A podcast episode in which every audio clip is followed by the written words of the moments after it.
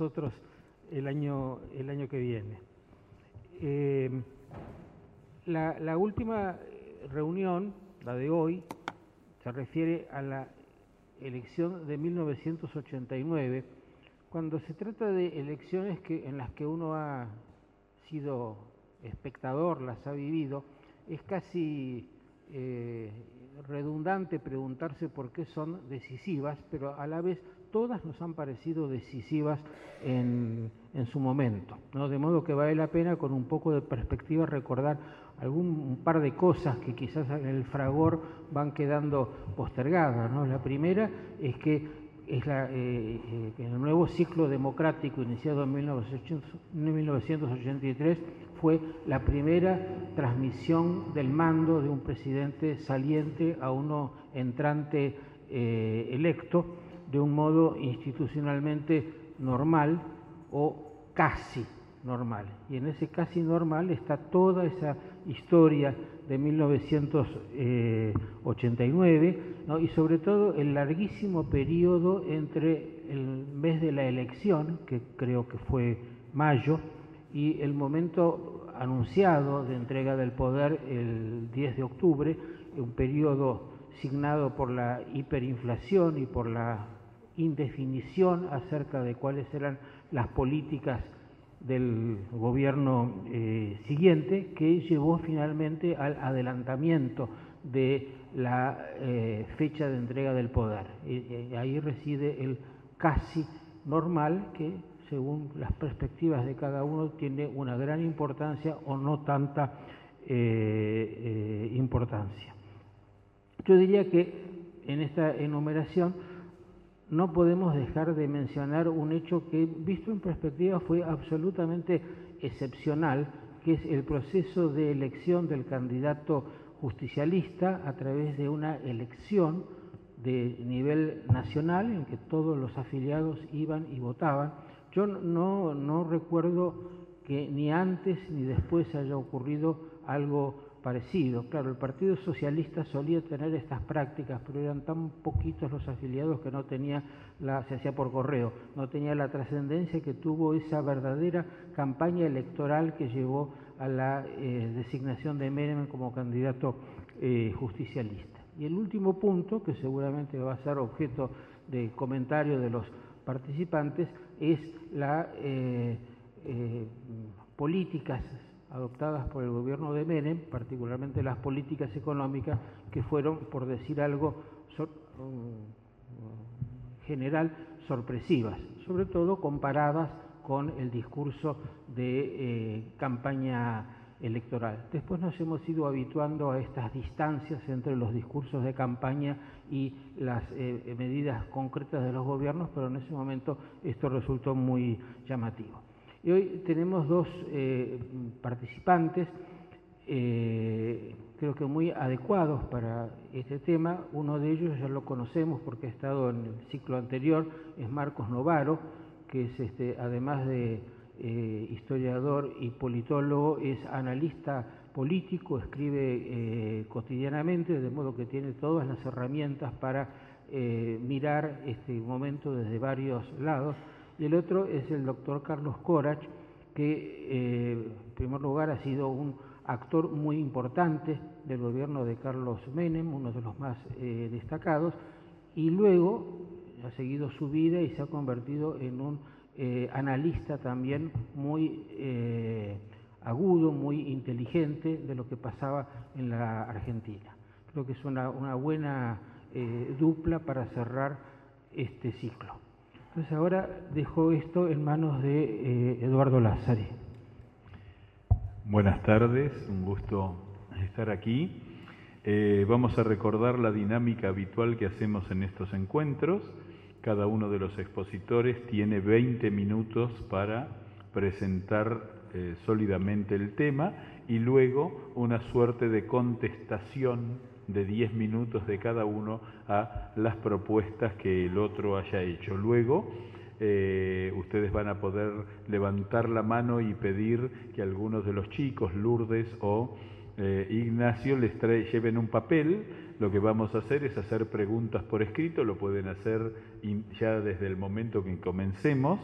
la charla y luego vamos a ir presentando las preguntas en la medida en que se vayan consolidando ciertas temáticas a uno u otro de los expositores para que podamos dedicarle el tiempo necesario a eh, cada una de esas preguntas. Así que directamente, eh, bueno, vamos a, eh, sí, vamos a pedirles por favor que los celulares sean colocados en silencio y por lo menos en, en vibrador para que no interrumpamos a quienes están hablando. vamos a comenzar entonces, arbitrariamente si les parece bien, elegimos al doctor Carlos Corach para que comience luego Marcos, así. Eh, nosotros la única recomendación que le hacemos a los expositores es que nos gusta la pimienta, así que una vez hechas las exposiciones, lo que buscamos es que eh, no se peleen, pero casi, ¿de acuerdo? ¿Eh? Bien. doctor. Muchas gracias. quiero agradecer acá al Club del Progreso, de que además soy socio, y este y amigo, y al doctor José Luis Romero, a de San Andrés, eh, y a todos los que han posibilitado esto, que es una práctica interesante.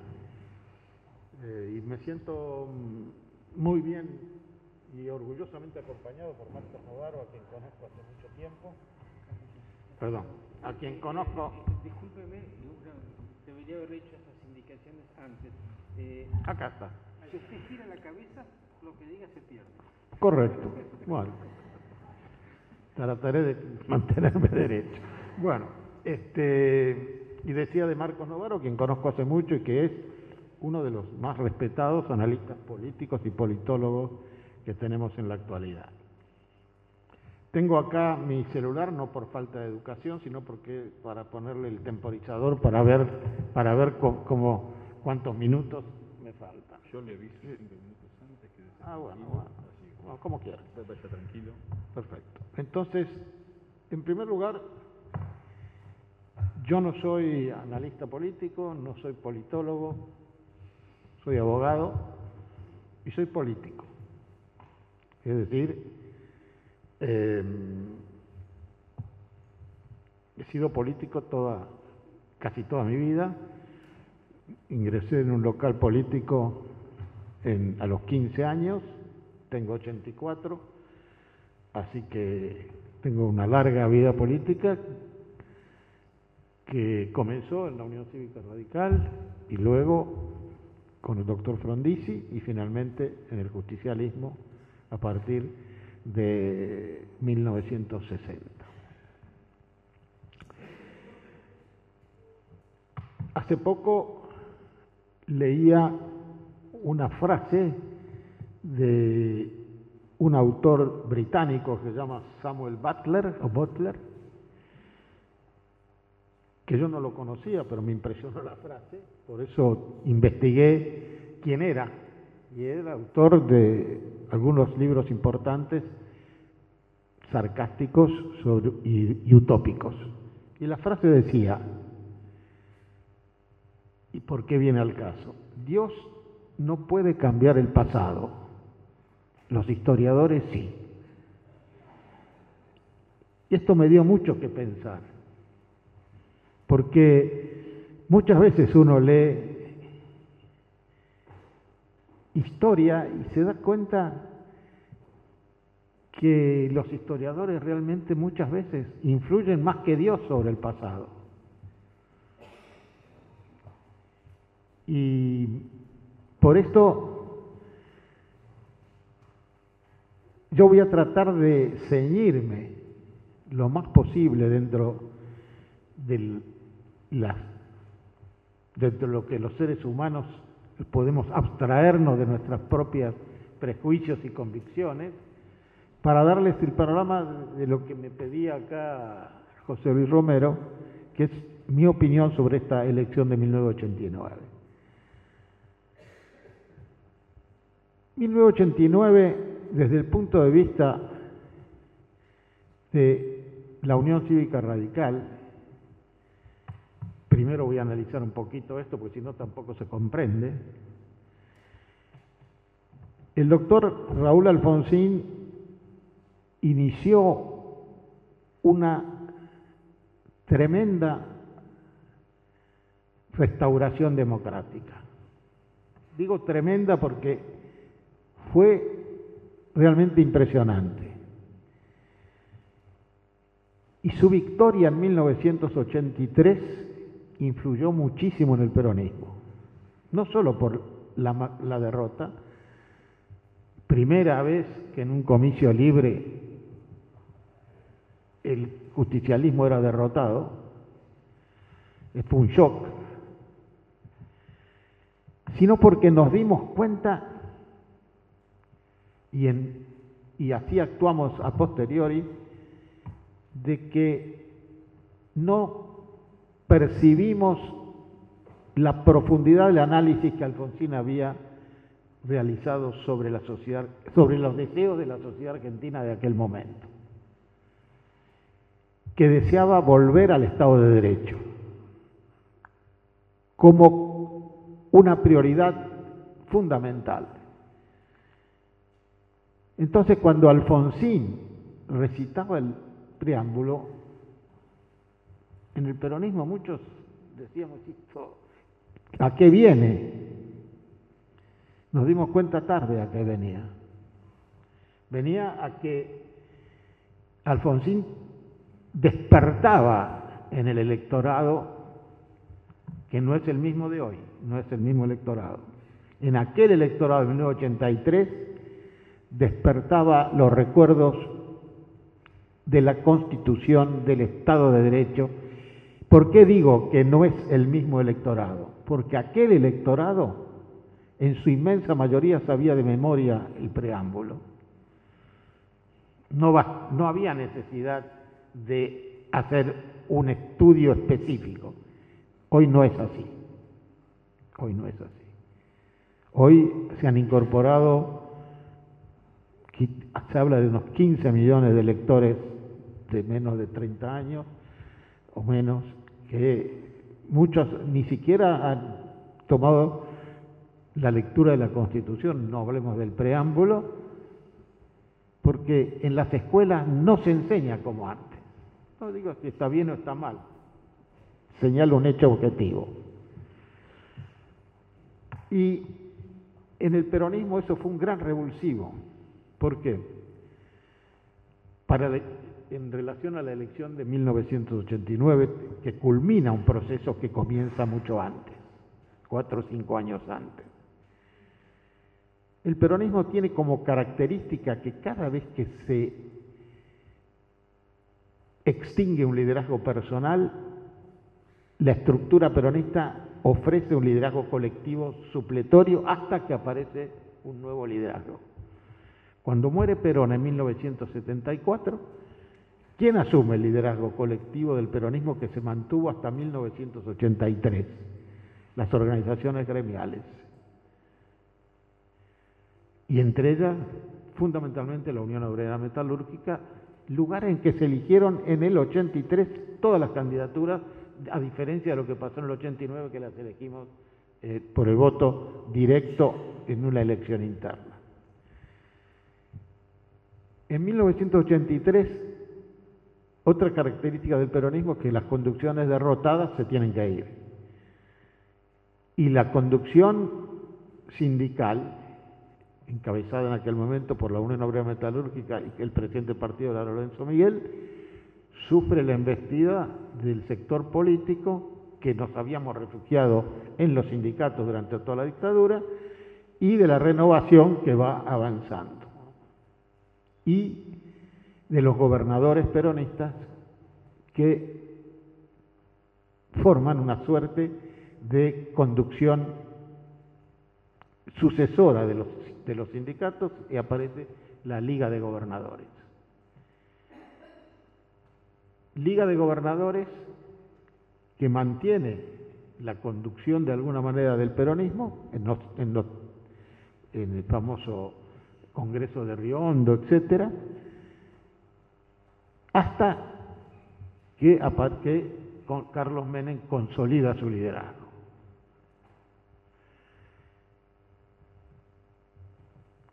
el, punto de toda la renovación peronista culmina en este episodio tan importante que señaló Romero, la elección interna, en que millones de personas votaron candidatos y salió elegido quien suponía que iba a perder,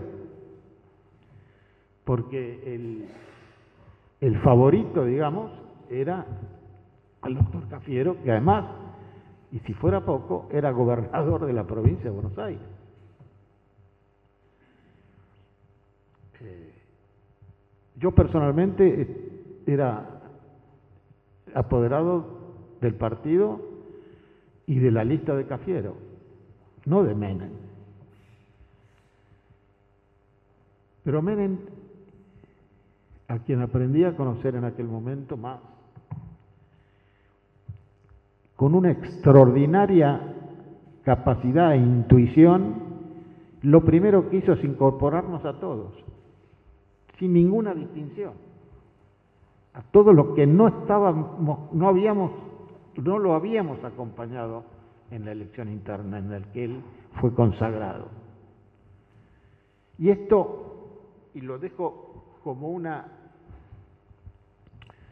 como un llamado para que lo tengan siempre presente, la mayor aspiración de Menem siempre fue lograr el consenso. Él pensó que sin consenso no había posibilidad de gobernar, ni había posibilidad de generar una etapa diferente a las numerosas que vivimos. De ahí sale los indultos, de ahí sale este, el abrazo al almirante Rojas, de ahí sale la, de ahí sale toda la concepción, el indulto también a los jefes guerrilleros. Es decir, Menem trataba de consolidar una sociedad pacificada, que no es la que tenemos hoy, no es la que tenemos hoy, donde la grieta famosa, que es un, calificativo sorprendente pero exacto, se cuela hasta en las propias familias. Cualquiera lo puede ver. En sus propias familias hoy hay grietas. Grietas que uno trata de disimular en las comidas colectivas de los domingos o de los cumpleaños o, festejos familiares. Cuando Menem llega al gobierno en un proceso electoral muy claro y, transparente, es la primer victoria del justicialismo, del peronismo, desde 1974, que fue la última elección donde ganó Perón. Y habían pasado 15 años.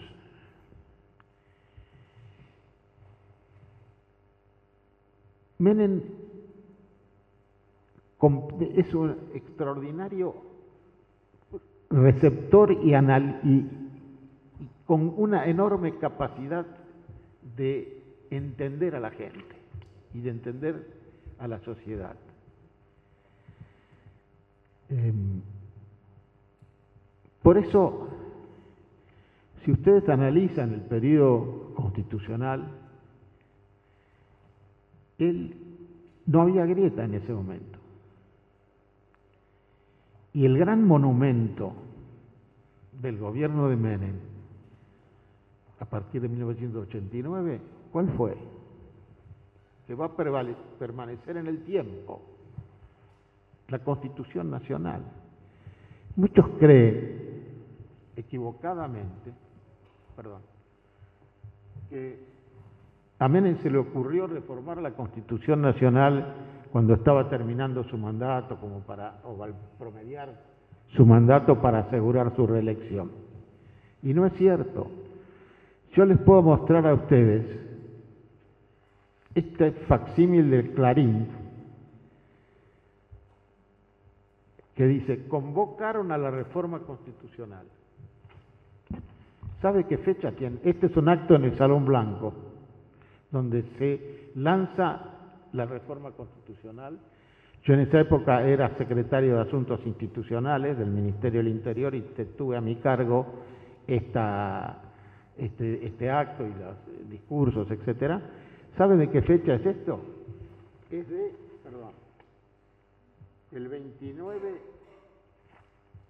perdón, el 29 de noviembre de 1989. 89. 29 de noviembre de 1989. Menem asume en julio, creo, de 1989. Es decir, agosto, septiembre, octubre.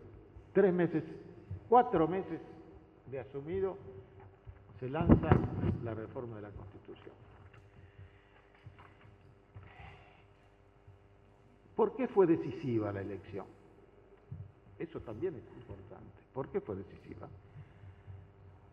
Porque introduce lo como se llama ahora un elemento político disruptivo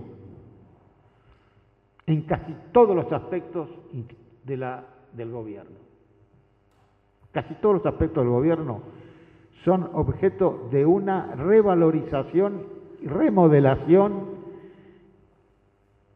a veces revolucionaria, en el sentido de cambios drásticos. Vamos a ir por partes, por sectores, digamos, rápidamente, porque creo que no sé cuánto me queda. Tiene minutos. por sectores. Por ejemplo, en la política, en el sector institucional, la, la Constitución reformada de 1994, cuya modernización es profundísima. No sé si vale la pena, pero ahora no, seguramente no tendremos tiempo, pero una enumeración de las cosas que se introdujeron de los, en la Constitución es este, sorprendente. Constitución que posibilitó el consenso. Es la primera constitución argentina que se sanciona por el consenso. Había 19 partidos políticos en la convención. Y la piedra angular fue el acuerdo de los dos partidos mayoritarios, el famoso acuerdo de Olivos. Porque acá hablan mucho de la Moncloa y de esto y de otro. Nosotros, el acuerdo de Olivos tuvo para la Argentina mucha más trascendencia que, que la Moncloa, porque le dio la constitución que nos está rigiendo hoy, por absoluto consenso. Otra cosa, por ejemplo, el cupo femenino, que ahora está tan de moda. El cupo femenino es una ley de Menem. Yo en ese momento era secretario de Legal y Técnica. Es decir, el encargado de redactar los proyectos de ley del Poder Ejecutivo. Y me llama el presidente un día y me dice, trataba cariñosamente de Carlitos, nunca me dijo ministro, ni, ni secretario, me dice, ¿por qué no redactás una ley que establezca que en todas las listas debe haber un tercio femenino? Bueno, era muy simple, no había tan, no era una actividad que necesitara Veletar para, para redactarla. Al día siguiente voy con el papelito, digo, presidente, me parece que... Menem lo mira y me dice, no, tenés que reformarlo. ¿Por qué le digo, presidente? Porque como vos lo redactaste, las tres, las listas del tercio va a ir al final. Y no va a entrar ninguna. Me dice, vos tenés que poner que el tercio tiene que ser cada tres. Una mujer, dos hombres. Una mujer, dos hombres. O una, uno y otro. Porque si vos le dejás así, los muchachos, se refería al partido, las van a poner al final y no va a entrar ninguna. Y así salió como él quería y así empezó la presencia masiva de la mujer en los este, en los cuerpos colegiados. Después, la famosa autocrítica de las Fuerzas Armadas. Eso lo inspiró Menem. Menem, yo en ese momento ya era ministro del Interior. Menem me dio instrucciones y yo hice un almuerzo en el Ministerio del Interior con los tres comandantes en jefe y el jefe de Estado Mayor del Ejército, donde les pedí en nombre de Menem que, que pensaran de qué manera podrían las Fuerzas Armadas hacer una autocrítica de lo que fue la dictadura militar en la materia de derechos humanos. Y así se hizo. Y otra cosa que muy poca gente le da crédito, Menem terminó con los golpes militares. Cuando Menem dicta el indulto,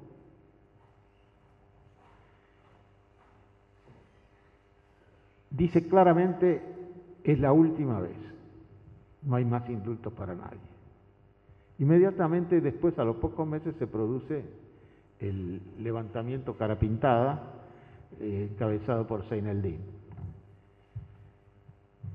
Mucha gente quería negociar, como ir a verlos, hablar con ellos, como había hecho don Raúl en, su momento. Miren, les prohibió a todo el mundo ningún contacto con los rebeldes. Dice, los quiero rendidos y en calzoncillos. Esa fue la palabra Y la única vez que en la Argentina los jefes rebeldes estuvieron más de 3, 4, hasta 5 años en la cárcel, fue en ese momento, que con la conducción del general Balsa se reprimió y los jefes fueron a la cárcel. Y recién fue indultado en la época de Dualde, tuvo muchos años en la cárcel. Y nunca más hubo un levantamiento militar, nunca más.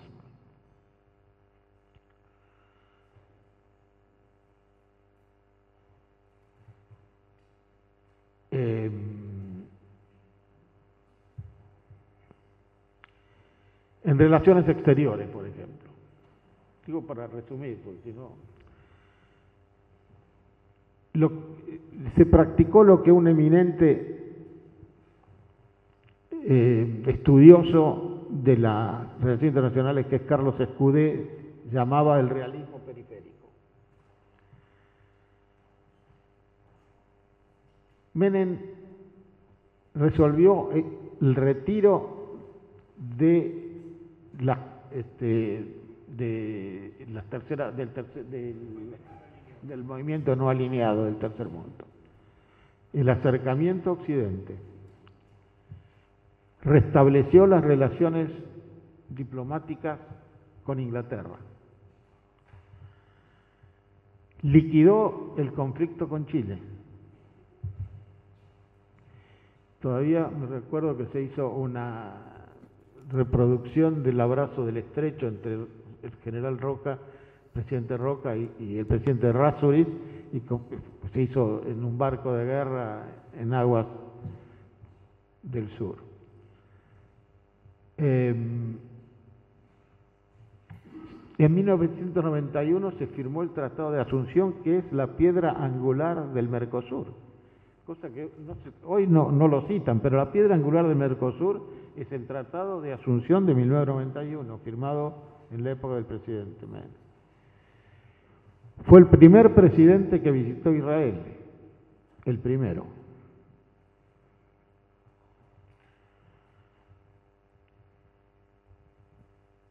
Luego tenemos, digamos, algunas pautas en la economía, fundamentales, obviamente. Em, para comprender esta, esta etapa, se tiene que entender que en el peronismo, cuando el presidente es peronista, el jefe es el presidente ineludiblemente todos se van a alinear ahí. Menem, con una audacia y un coraje increíble, modificó en 180 grados las políticas económicas tradicionales del peronismo. Las venía pensando. Después dijo esa butad, porque le gustaba también alguna butad, alguna así como para espantar a los burgueses, como decían. Dijo, si yo hubiera dicho lo que iba a hacer, no me hubieran votado. Este, pero lo tenía pensado. Ustedes creen que muchos peronistas no estaban de acuerdo. Sin embargo, siguieron.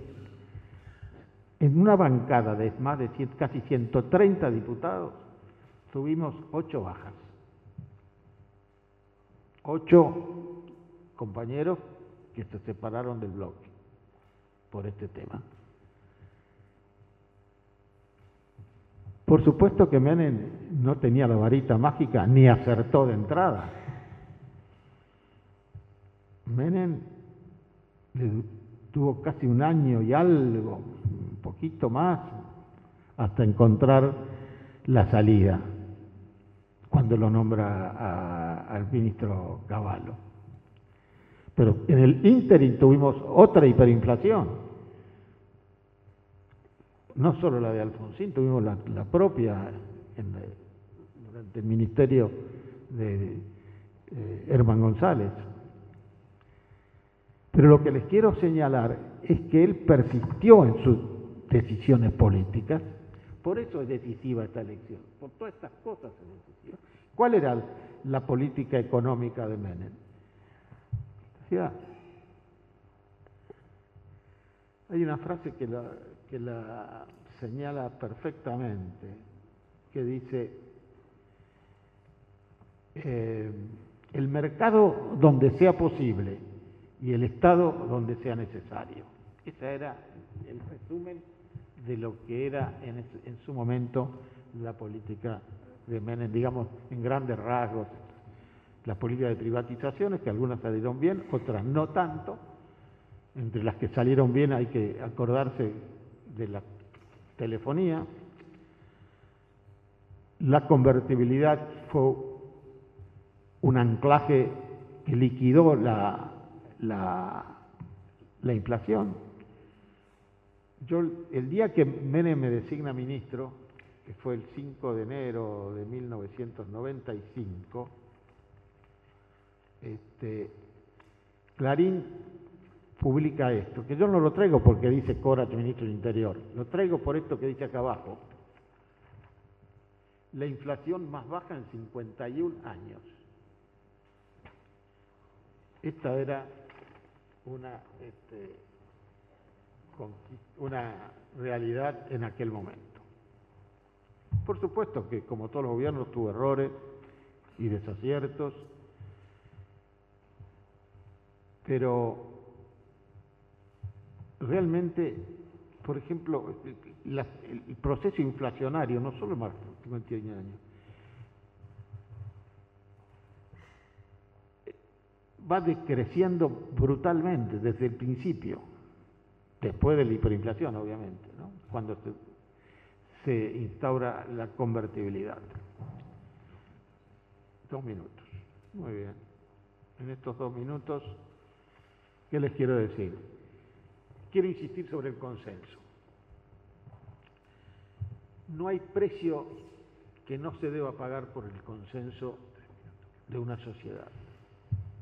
No hay ningún precio caro para pagar, hay que pagarlo. Pero hay que tener en cuenta algo. El consenso tiene un proceso inverso a la tarjeta de crédito. Primero se paga y después se goza. La tarjeta de crédito está al revés. Primero se goza y después se paga. El consenso hay que pagarlo primero y para gozarlo después. Bueno, lo dejamos acá. Muy bien. Admirado.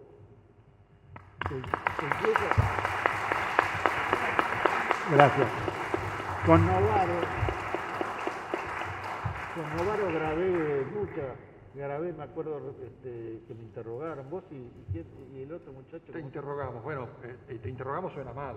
Sí, eran, unas entrevistas, este, unas entrevistas del archivo de historia oral que estábamos haciendo con Vicente Palermo. Con Vicente Palermo. Para, para una serie de trabajos de historia, bueno, que hicimos juntos. ¿no? Eh, bueno, empiezo nomás. Este, bueno, buenas tardes, muchas gracias por la invitación a, Luis Alberto, a la gente de la Universidad de San Andrés y del Club del Progreso. Y, bueno, yo este, me, siento muy honrado de la compañía aquí con, el doctor Corach eh, y, espero eh, que, bueno, que podamos tener un intercambio útil no solamente para entender la elección del, 89, digamos, su, enorme significación, sino algo que me parece que en la elección del 89 se se empezó a, plantear, y que tal vez sea uno de los aspectos en, que fue decisiva esa elección, eh, que en alguna medida empezó a resolverse, pero que no ha tenido, digamos, una resolución definitiva y que sigue discutiéndose hoy, que es la relación entre el, peronismo, la democracia y el capitalismo. Entonces yo quisiera plantearlo en estos términos y plantearlo en, relación a, su perspectiva histórica, digamos, ¿no? eh, por qué esta relación sigue hoy en danza, sigue siendo un problema. Si el peronismo es suficientemente democrático, más allá de que puede ganar elecciones democráticamente en forma limpia, para ejercer el poder en forma democrática, y si puede ofrecernos un capitalismo estable, que funcione de alguna manera, más o menos regulado, más o menos cerrado, como quiera, pero algo que funcione. Eh, y me parece eh, que, eh, es importante para entender el 89, entonces entender la dimensión que este, este, este problema ha tenido, la dimensión histórica que ha tenido y que se refleja en, la elección que también estamos por vivir, que 30 años después, en verdad, mucho de lo que se está discutiendo hoy tiene paralelismos con, con, esas discusiones del 89, de lo que significaba eh, la inminente, segura, ineluctable victoria del peronismo. Eh, es un poco, digamos, en términos históricos es un poco abusivo, ¿no? Comparar un fenómeno de hace 30 años con algo que todavía no pasó. O sea, un hecho que no existe. Pero me parece que, este, todos imaginamos más o menos lo que, se viene, digamos. Este, y, también podemos advertir todo lo que está en juego también en esta elección, que probablemente sea también decisiva y que puede inaugurar el nuevo ciclo de Luis Alberto dentro de un tiempo. Nos encontrarán un poquito más viejitos a todos para ver otras elecciones decisivas. Eh, ahora, entonces, ¿a, qué viene esta cuestión, esta relación tan difícil entre el peronismo, la democracia y el capitalismo? las causas no tiene sentido que nos detengamos, digamos, pero hay, hay una serie de, datos que eh, me parece que eh, ilustran esta cuestión y tienen que ver eh, con un fenómeno que, fue, digamos, el que signó la, elección del 89, que fue la, fuga de capitales, la dolarización y la hiperinflación. Este, a lo que el doctor Coras no se refirió, pero bueno, fue lo que dio marco a esa elección y y que en parte eh, eh, ilustra, digamos, ¿no? el problema de la relación entre, entre estos tres términos, eh, porque el desate de la, de la hiperinflación tenía mucho que ver con un ajuste que venía intentando Alfonsín y que había sistemáticamente fracasado en, en, varias etapas, ¿no? del Austral, el Australito, el Primavera, etc., en un ajuste cada vez más desordenado que desembocó posteriormente en un ajuste caótico. La hiperinflación es, es, básicamente eso, el tránsito de, una, de, un desorden económico a un caos. Eh, eh, y, lo que prometía el peronismo en parte parecía ser alimento de este proceso, digamos, O sea, la promesa del salariazo era uno de los argumentos, junto con el fracaso de Alfonsín, digamos, eh, uno de los argumentos por los cuales se alimentó la fuga de capitales. Eh, el, pico, digamos, ¿no? de, desconfianza eh, venía acompañado de las encuestas. las encuestas mostraban, volvía Menem, Menem hablaba de salariazo y había armado una coalición distributiva, digamos, ¿no? la, promesa era basta de ajuste, viene el crecimiento, viene la reactivación. Eh, cualquier parecido con la actualidad es una casualidad. Ahora, eh, de todos modos hay, este, hay que advertir ahí que en ese momento de la fuga, eh, la relación entre las elecciones y la fuga es bastante más compleja, ¿no? porque en verdad, al mismo tiempo que se producía en la, en la superficie o en la escena eh, pública esta realimentación entre el éxito del peronismo y, la incertidumbre, la desconfianza y el escape de los capitales, la idea de esta economía es inviable, esta gente quiere distribución y lo que no se da cuenta es que el ajuste tiene que ser aún peor. Eh, por abajo, el peronismo estaba construyendo gobernabilidad económica, ¿no? o sea, junto con esta situación existía ya un entendimiento, un aprendizaje muy este, sutil, progresivo y muy productivo entre las élites económicas y el peronismo. Había, un, reconocimiento. Este peronismo nuevo que está surgiendo es un peronismo que dialoga, que se acerca, que escucha a los capitalistas y les pregunta qué es lo que hace falta, qué es lo que se puede hacer con esta economía. Entonces se daban esos dos fenómenos simultáneos, que explican, entre otras cosas, la presencia de Caballo ya desde bastante tiempo antes en el peronismo, el influjo que tenía no solamente Caballo, sino otros economistas eh, y profesionales que eran los mediadores entre el capitalismo y el peronismo. Este, Guido Di Tella principalmente, pero muchos otros muy notables de ese tiempo eh, que eh, habían ido modificando el modo en que los capitalistas veían al peronismo y también el modo en que el peronismo entendía el capitalismo o la situación económica a la luz de las necesidades de la acumulación privada, por decirlo así. Entonces, esos dos fenómenos me parece que son, son decisivos para, esa reconciliación eh,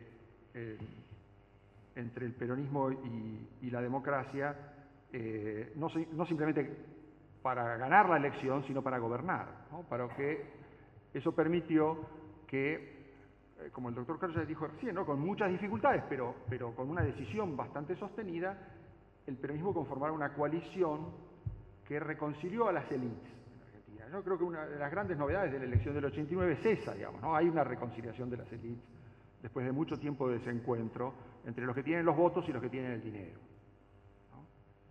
que no necesariamente significa que nos metemos todos en la misma bolsa y, intercambiamos roles, ¿no? Y, eso es lo que generó también mucha confusión. De, eh, entenderse con las élites económicas no es convertirse uno en un gran empresario. Eh, algunos lo hicieron. Pero me parece que básicamente lo que significa, a ver, ah, hay que ponerse de acuerdo. Y era algo que en realidad, este, y en esto creo que también el reconocimiento Alfonsín de parte del peronismo es importante. ¿no?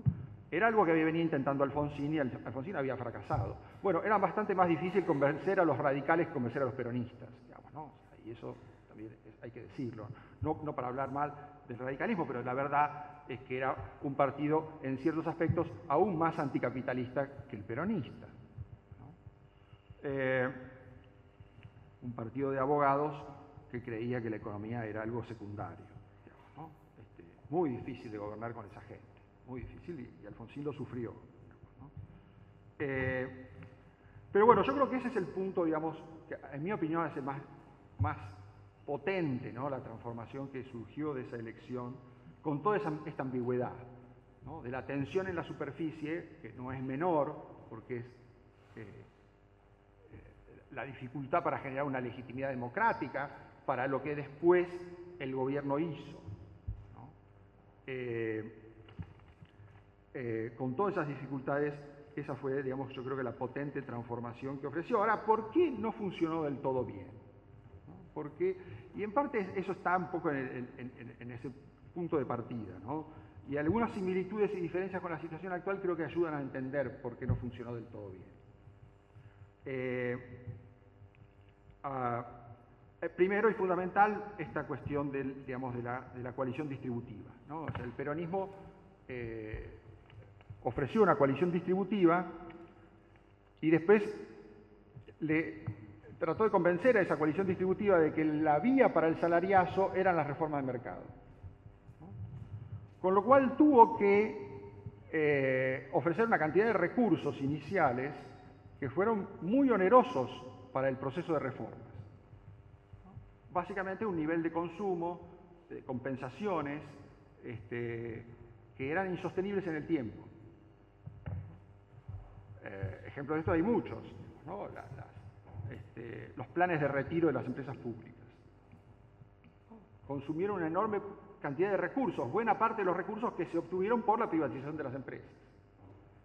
Este, los precios mal colocados, un nivel del dólar demasiado bajo como para poder exportar, pero que permitía un nivel de consumo de alimentos baratos para ganar la elección del 91. Eh, y así una, otros ejemplos. Entonces, esa coalición distributiva se la torsionó como coalición de reformas, pero a un costo muy alto. Y convenció a la gente de que cuando estaba haciendo eh, una transición relativamente suave, en realidad estaba pagando enormes costos, pero pronto iba a dejar de pagarlos porque venía la etapa buena. Y en realidad, eh, cuando llegó el 95 había terminado la etapa buena. Lo que venía era eh, cada vez más penuria. Y en vez de convencer a la gente de que había pasado la etapa buena y había que hacer ajuste, el Estado empezó a sobreendeudarse.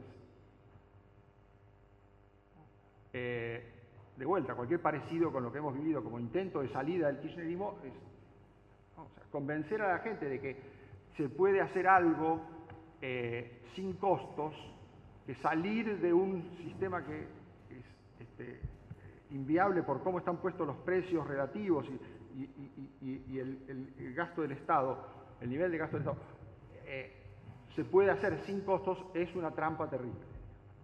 Y esa trampa se vivió eh, en el 89, ¿no? se, empezó a gestar en el 89. Eh, no se podía haber hecho otra cosa, bueno, estos argumentos son retrospectivos, son, este, secundarios. ¿no? Eh, yo creo que de todos modos, si uno, profundiza en las diferencias con hoy, tal vez encuentra las razones por las cuales eh, ese proyecto fue potente, digamos, fue suficientemente potente como para sacar a la Argentina de, un estancamiento y modernizarla. Tal vez nos ayuda a pensar si es posible que eso vuelva a darse, si está feliz encuentro con equívocos, con problemas, pero feliz encuentro entre el peronismo, la democracia y el capitalismo puede volver a producirse.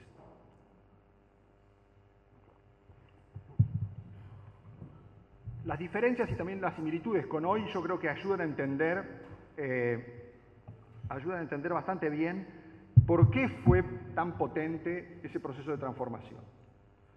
Eh, ah, bueno, en primer lugar, por, el fracaso previo, digamos, ¿no? O sea, el, agotamiento de, eh, de, una experiencia de ajuste sin transformaciones, me parece que había cansado a buena parte de la sociedad.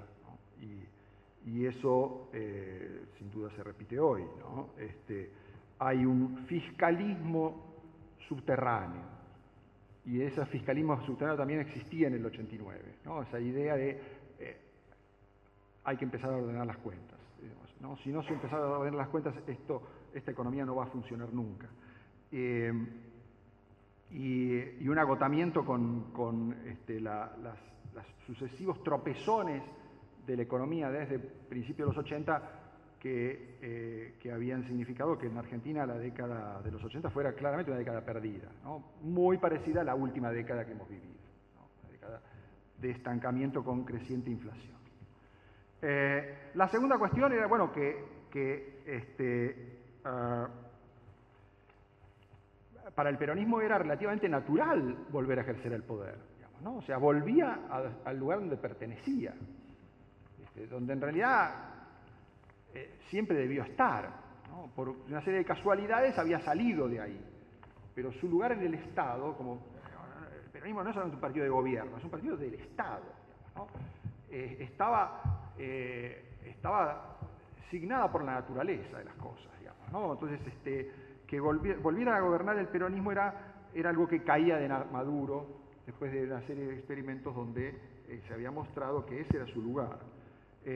Y ese regreso era, estaba facilitado no solamente por, por un consenso social, sino también por una, una, cantidad de recursos institucionales permanentes que solamente el peronismo tiene en este país. ¿no? gobiernos provinciales, presencia legislativa, sobre todo en el Senado, poder sobre la calle, control de los gremios, control del aparato administrativo del Estado. Es muy difícil mover el Estado sin eh, la lealtad peronista. Y todas estas cosas este, sin duda ayudaron mucho. Ahora, me parece que las que más ayudaron eh, son las cosas que hay de diferencia entre el 89 y el 2019. En primer lugar, un dato que, el doctor Carlos este, aludió y que me parece fundamental, ¿no? la, potente transformación del peronismo en un partido con un líder indiscutido, legitimado democráticamente entre el 87 y el 89. Es un fenómeno extraordinario, de invención institucional. El peronismo ha, corroído muchas instituciones en muchos momentos, pero esa construcción institucional fue extraordinaria. Le respondió al desafío de Alfonsín y le respondió con sus reglas, las incorporó y las convirtió en una organización partidaria. Y desde entonces, por más de 10 años, el peronismo funcionó como un partido. Como, dijo el doctor pero también a mí me pareció muy importante rescatar esto, ¿no? Las pocas disidencias que hubo dentro del bloque peronista a lo largo del tiempo desde entonces, a pesar de los enormes cambios de las políticas y circunstancias muy difíciles. Un partido que se mantuvo unido y que si hubiera entrado en crisis hubiera generado seguramente convulsiones económicas mucho mayores. Eso es un recurso de gobierno. Eso es que funcione una democracia de partidos. Y Argentina podía decir en los 90 que estaba innovando institucionalmente respecto de su historia, en, avanzar a mejorar sus instituciones eh, con muchos argumentos. Y este era uno importantísimo. Venían los politólogos norteamericanos y se asombraban de lo que habían logrado los peronistas. Eso hoy no existe. Desde 2003 en adelante se destruyó al Partido Peronista. Y hoy a nadie le importa que exista el peronismo. Hoy el candidato del peronismo dice que va a institucionalizar el frente de todos. Que es gracioso, pero significaría que, por ejemplo, en una mesa tengan derecho a un voto el PJ y el Partido Comunista. Eso es el frente de todos. Es una coalición de partidos donde hay varios partidos comunistas que tendrían un voto igual que el PJ. Si el candidato del peronismo quiere gobernar con eso, sinceramente hay que ir a los votos ya. Escapemos. Hasta este punto hay una diferencia enorme entre la situación institucional del 89, aún con hiperinflación, con militares revueltos, con la tablada, con todo lo que le queramos sumar, había instituciones. Hoy esas instituciones las podemos extrañar y mucho. La segunda diferencia muy importante, y me parece que ilustra también la potencia de aquel momento, cinco minutos, me sobra. Las potencias de aquel momento tienen que ver con eh, los consensos en la sociedad. Este, Argentina era un país que le había hecho la guerra a la OTAN, pero que básicamente quería reconciliarse y estaba muy convencida de la necesidad de reconciliarse con el mundo. Eh, y con la idea de que en ese mundo que estaba progresando a pasos acelerados, había ciertas discusiones que ya estaban saldadas. Básicamente la discusión sobre el capitalismo o el socialismo. No, había vuelta, eso estaba resuelto, el mundo lo había resuelto por nosotros y por lo tanto era fácil que plegándonos al barco este, de, un progreso que estaba acelerándose, podíamos encontrar algún camarote más o menos habitable ahí. Si lo hacíamos rápido, mejor. Entonces, teníamos que quemar etapas porque veníamos con, algún retraso. Habíamos estado demasiado tiempo eh, envueltos en esta discusión sobre este, cómo, cómo hacer funcionar una economía, ¿no? Si la economía abierta, si, el mercado, qué papel tenía que tener el Estado, etc. Todas las cosas que, habían este, generado tanta convulsión en Argentina eh, hasta los años 70, pero que no habían generado tanto retraso, tanto, tanto atraso no tenía Argentina lo que tenía que compensar era en todo caso 10 años. Bueno, ahora hay que compensar 40. Ahora hay que compensar 40. Y la sociedad está mucho más convencida, y en parte con razón, de que es muy difícil subirse a ese barco porque eh, los camarotes que nos podrían tocar son de cuarta categoría, no de segunda. Entonces, el temor a que eh, entremos al mundo y seamos casi esclavos es un temor bastante justificado. La promesa de que vamos a conseguir que nuestros hijos sean empleados por Toyota no convence a nadie. Lo más posible es que si entramos al mundo, con suerte nuestros hijos puedan laburar en Rapipago, en, en perdón, en Rappi, en Oglobo, en, en, todas estas formas de casi esclavización del trabajo, de muy baja eh, productividad, pero que son las que la economía argentina, en las condiciones en que está, después de 40 años de atraso, eh, podría tal vez ofrecer. Entonces estamos en una situación mucho más difícil en términos de las promesas convincentes para la sociedad. a, a Menem le resultaba difícil, pero no tanto, convencer a una coalición distributiva de que modernizándonos los hijos de esos peronistas que eran empleados de ferrocarriles argentinos, tal vez podían conseguir un trabajo en alguna empresa multinacional. Hoy cualquiera que diga eso va a generar risa, no va a generar convicción. Ya lo intentó Macri y fracasó. Esa era una promesa demasiado, demasiado ilusa.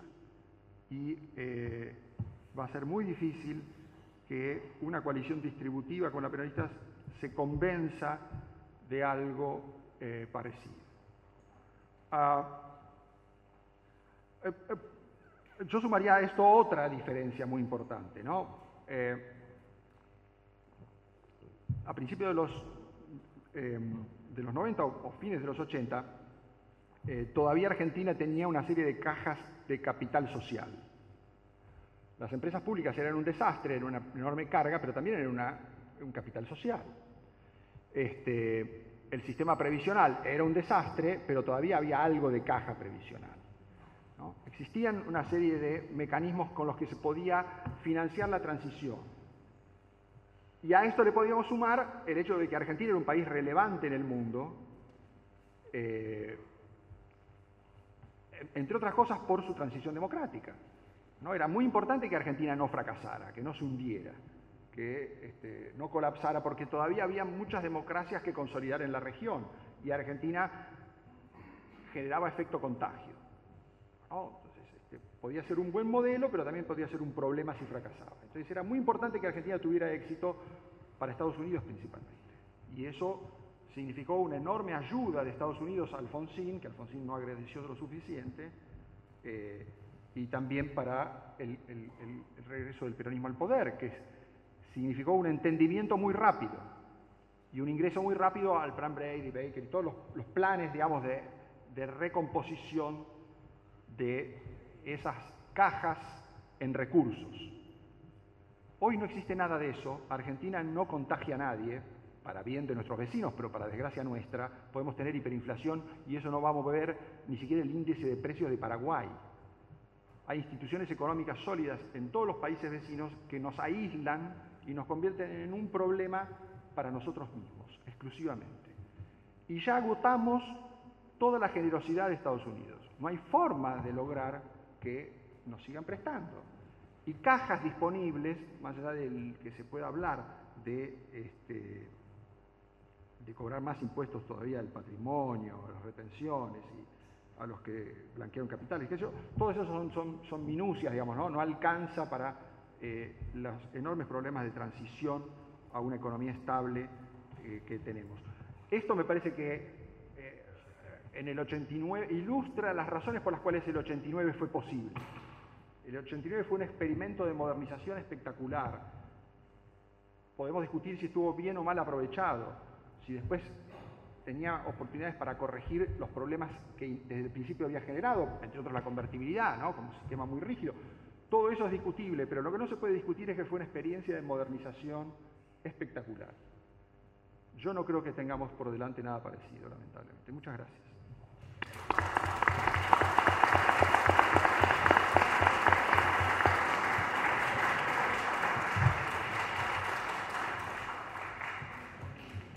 Muy bien.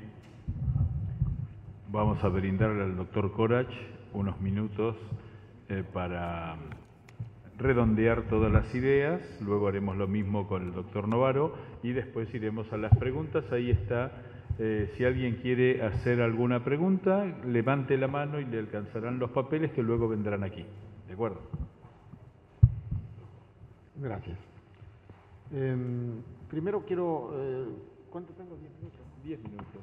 Em, quiero referirme a una pregunta o sospecha que no solo la formula Novaro, sino que es pública. ¿Cuán democrático es el peronismo? Y yo lo leo en, en los diarios, en artículos, es el peronismo republicano, aparecen peronistas republicanos de pronto. Y yo quiero decir muy simplemente lo siguiente. Nunca el peronismo accedió al poder si no fue por elecciones libres. Nunca. Nunca el peronismo proscribió a los otros partidos políticos. Nunca. Y sin embargo, sufrió proscripciones durante muchos años. Nunca y fue víctima de sucesivos golpes de Estado. Y siempre las víctimas en general fueron hombres del peronismo. ¿Qué quiere decir ser republicano? ¿Qué más republicano puede ser?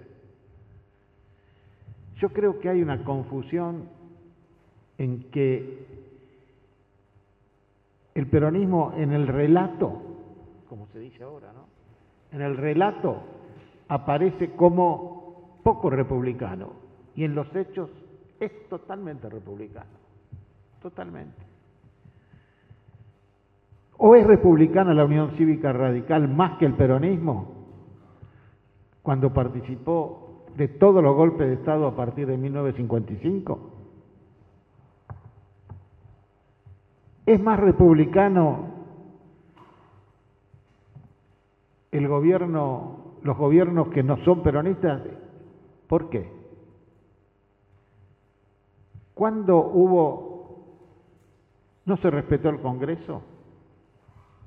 ¿No se respetó la libertad de prensa?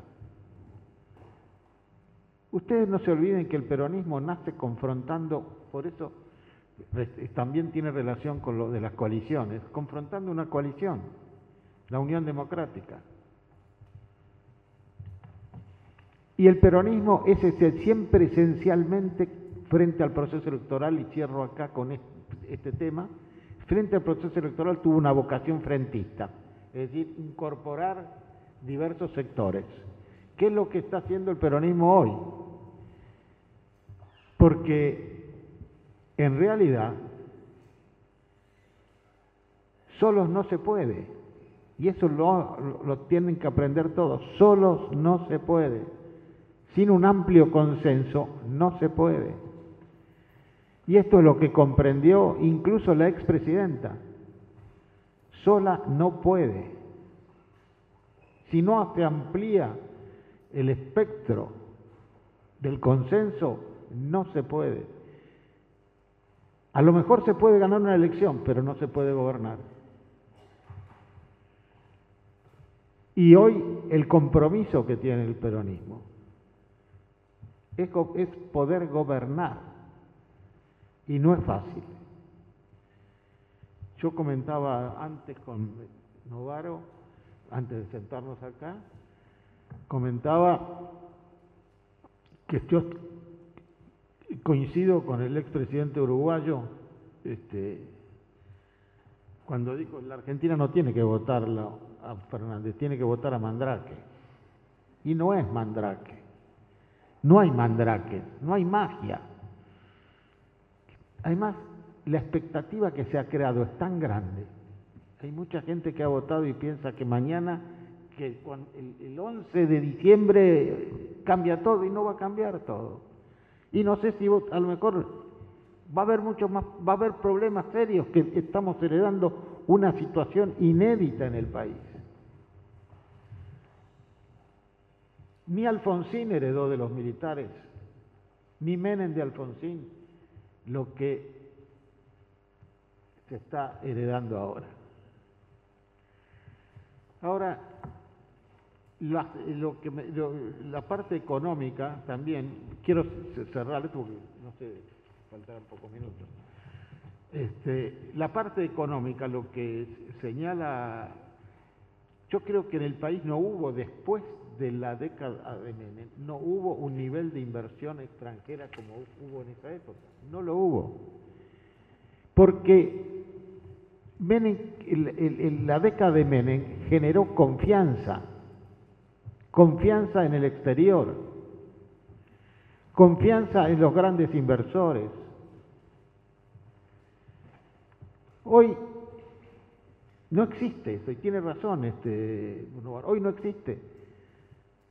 Hoy me decía un, unos días me decía un importantísimo empresario petrolero, muy importante del país Decía, nos estamos ilusionando con vaca muerta. y vaca muerta no va a existir porque no hay confianza. Si no le damos una estructura jurídica independiente en la cual la inversión esté segura destinada a, la explotación del yacimiento y las empresas puedan girar sus beneficios afuera, aparte de lo que quede acá en materia de impuestos, de salarios, etcétera, etcétera. Porque falta confianza y esta hay que recrearla y no es fácil, es muy difícil. La confianza se recrea en la persistencia de una política y en ese sentido la década del 90 persistió en una política, puede haber habido errores, sí, que la convertibilidad podía haberse ayornado al final del, del, periodo, es posible, es cierto. Pero ustedes no pueden olvidarse, Novaro, que nadie quería tocar la convertibilidad. El señor de la Rúa dijo, yo voy a continuar con la convertibilidad. El Chacho Álvarez dijo textualmente, yo me equivoqué cuando voté en contra. Es decir, era como un ícono intocable decir, yo creo que las... Y, para terminar, quiero, lamentablemente, saltar una cosa otra porque no tenemos tiempo, quiero decirles que yo tengo confianza en el gobierno que viene. Tengo confianza porque, primero, porque el peronismo es esencialmente pragmático, no es un partido ideológico hace lo que tiene y puede hacer. Primero hace lo que puede hacer y lo que tiene que hacer. Y yo tengo confianza en que el gobernante futuro, sus ministros, etcétera, todo esto va a seguir la tradición peronista. Va a hacer lo que puede hacer. Una de las características sustanciales que tiene el peronismo, señores, es saber adaptarse a las circunstancias mundiales y locales. Ya, termino. Y locales. Nadie inventó nada. Cuando Perón impulsó la política de reindustrialización y de sustitución de importaciones, era porque el mundo salía de la guerra y no había nada que nos pudiera entregar para facilitar nuestra este, economía. Cuando Menem tomó la política que tomó, esa era la política que imperaba en el mundo, el consenso de Washington, este, el, ingreso al mundo. cuando Kirchner hace lo que hizo, también hizo lo que en el mundo prevalecía, que era la revalorización del papel del Estado. Es decir, no, no hay posibilidades de ir a estrellarse contra una realidad que impulsa determinadas políticas. Y yo tengo confianza en el pragmatismo, en la inteligencia, en la voluntad de servir al país y de que nos vaya mejor de lo que nos ha ido hasta ahora. La verdad que sí. Marcos. Sí, sí, sí, claro. Ah, bueno. Bueno, este. Eh, mis reacciones. Bueno, a ver, eh, la cuestión es del- de la elección eh, y el carácter democrático en el ejercicio del poder. Eh, es un tema la- largamente discutido, ¿no? Este, el doctor Correa tiene toda la razón en defender esas virtudes democráticas del peronismo eh, y los críticos del peronismo tienen, creo, bastante razón en decir eh, el problema es el ejercicio del poder, ¿no? En el ejercicio del poder eh, el respeto de límites no ha sido precisamente una virtud muy practicada, digamos, ¿no? Eh, incluso en, relación a, este, a la oposición. Ahora, uno podría decir que a la luz de la experiencia del peronismo histórico, el menemismo fue una versión bastante más republicana. En esos términos yo lo pondría, ¿no? Este, eh, los temores a, que el, el abuso de poder se generalizara, eh, en el caso del menemismo yo creo que fueron desmentidos relativamente, sobre todo cuando el eh, menemismo logró eh, superar la emergencia. El hecho de que de- dejara de recurrir a decretos de necesidad y urgencia para empezar a aprobar leyes para las reformas, me parece que es un indicio de eso. Eh, que haya reformado la Constitución, bueno, esto el doctor Claudio se refirió extensamente, no, lo voy a men- mencionar, digamos, la reforma del 94 no tiene nada que ver con eh, la constituyente del 49, que no es una reforma, es una refundación de un Estado peronista. Acá no hubo refundación, no hubo una revolución este, atropellando las instituciones, hubo una reforma concertada. Entonces hay una cantidad de indicios, digamos. Ahora, lo, lo que uno podría decir entonces es por qué el menemismo no es reivindicado por el resto de los peronistas. Ni siquiera es recordado hoy como una experiencia que valga la pena repetir, sino todo lo contrario. ¿no? Lo primero que dicen los líderes peronistas de hoy es no volvamos a hacer las cosas horribles de los 90. Pero si estaba todo bien, ¿qué es lo que no quieren repetir? Precisamente lo que estaba bien. ¿no? Entonces ese es el temor. El temor, y que me parece que hoy agrava las cosas, es que hay una, re- eh, una memoria dentro del peronismo que es muy crítica y casi eh, destructiva y despectiva hacia las partes buenas de la experiencia menemista, tanto en términos económicos como en términos institucionales. Y eso me parece lo que es lo que vuelve más preocupante hoy, el modo en que se recuerda el 89 y todo lo que vino después.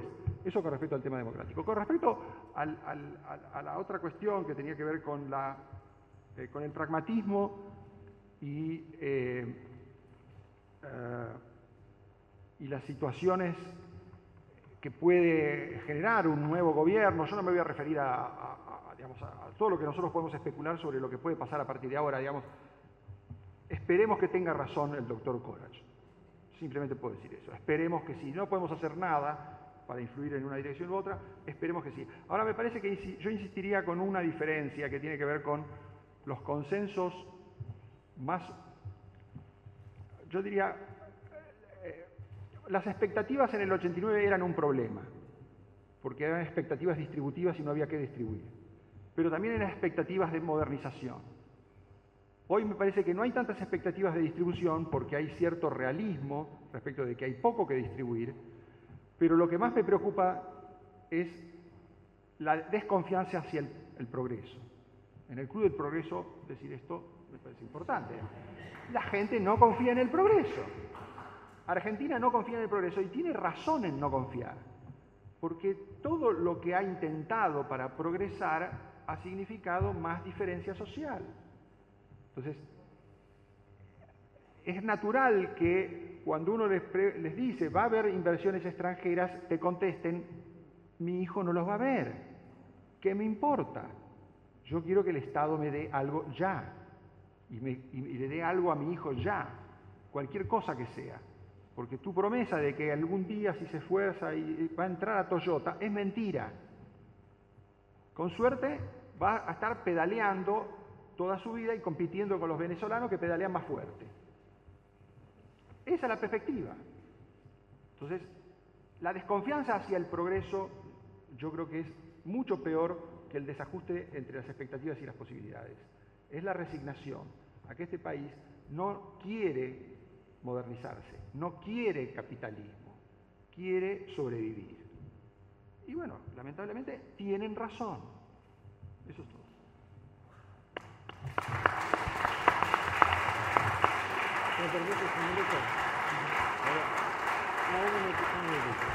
No, lo quería señalar a Novaro cuando dice por qué no reivindica el menemismo. Porque el menemismo no existe.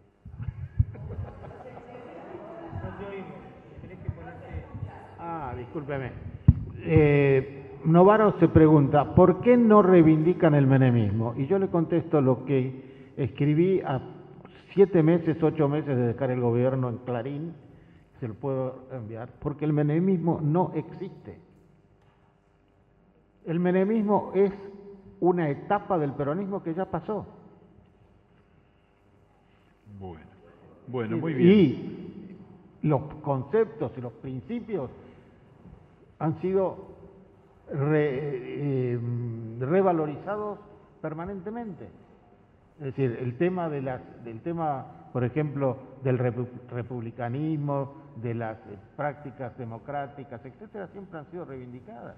Ahora, si, si uno piensa que el menemismo como estructura, el menemismo no existió y no existe nunca, terminó. Terminó cuando terminó el, terminó el presidente. Bueno, es eh, parte del peronismo. Acá yo quisiera introducir ya las preguntas.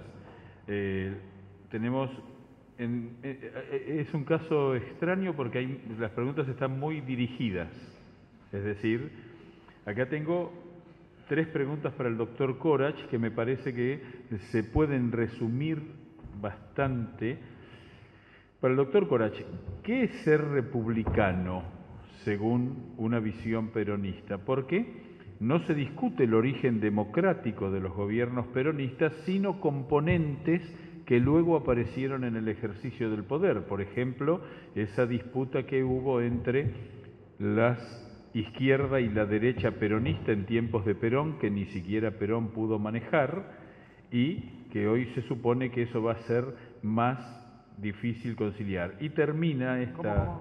Es decir, si Perón no pudo dominar lo que fue ese conflicto entre las izquierdas y las derechas, hoy ¿Cómo podría ser eso? Algo que aparentemente Menem pudo hacer y, eh, digamos acá sí como una definición fuerte en contra de lo que dice el doctor Corach, para ver cómo, es decir, ningún partido en la historia argentina se definió como el Partido Nacional, tal como lo hizo el peronismo en el artículo número 3 de la ley del segundo plan quinquenal.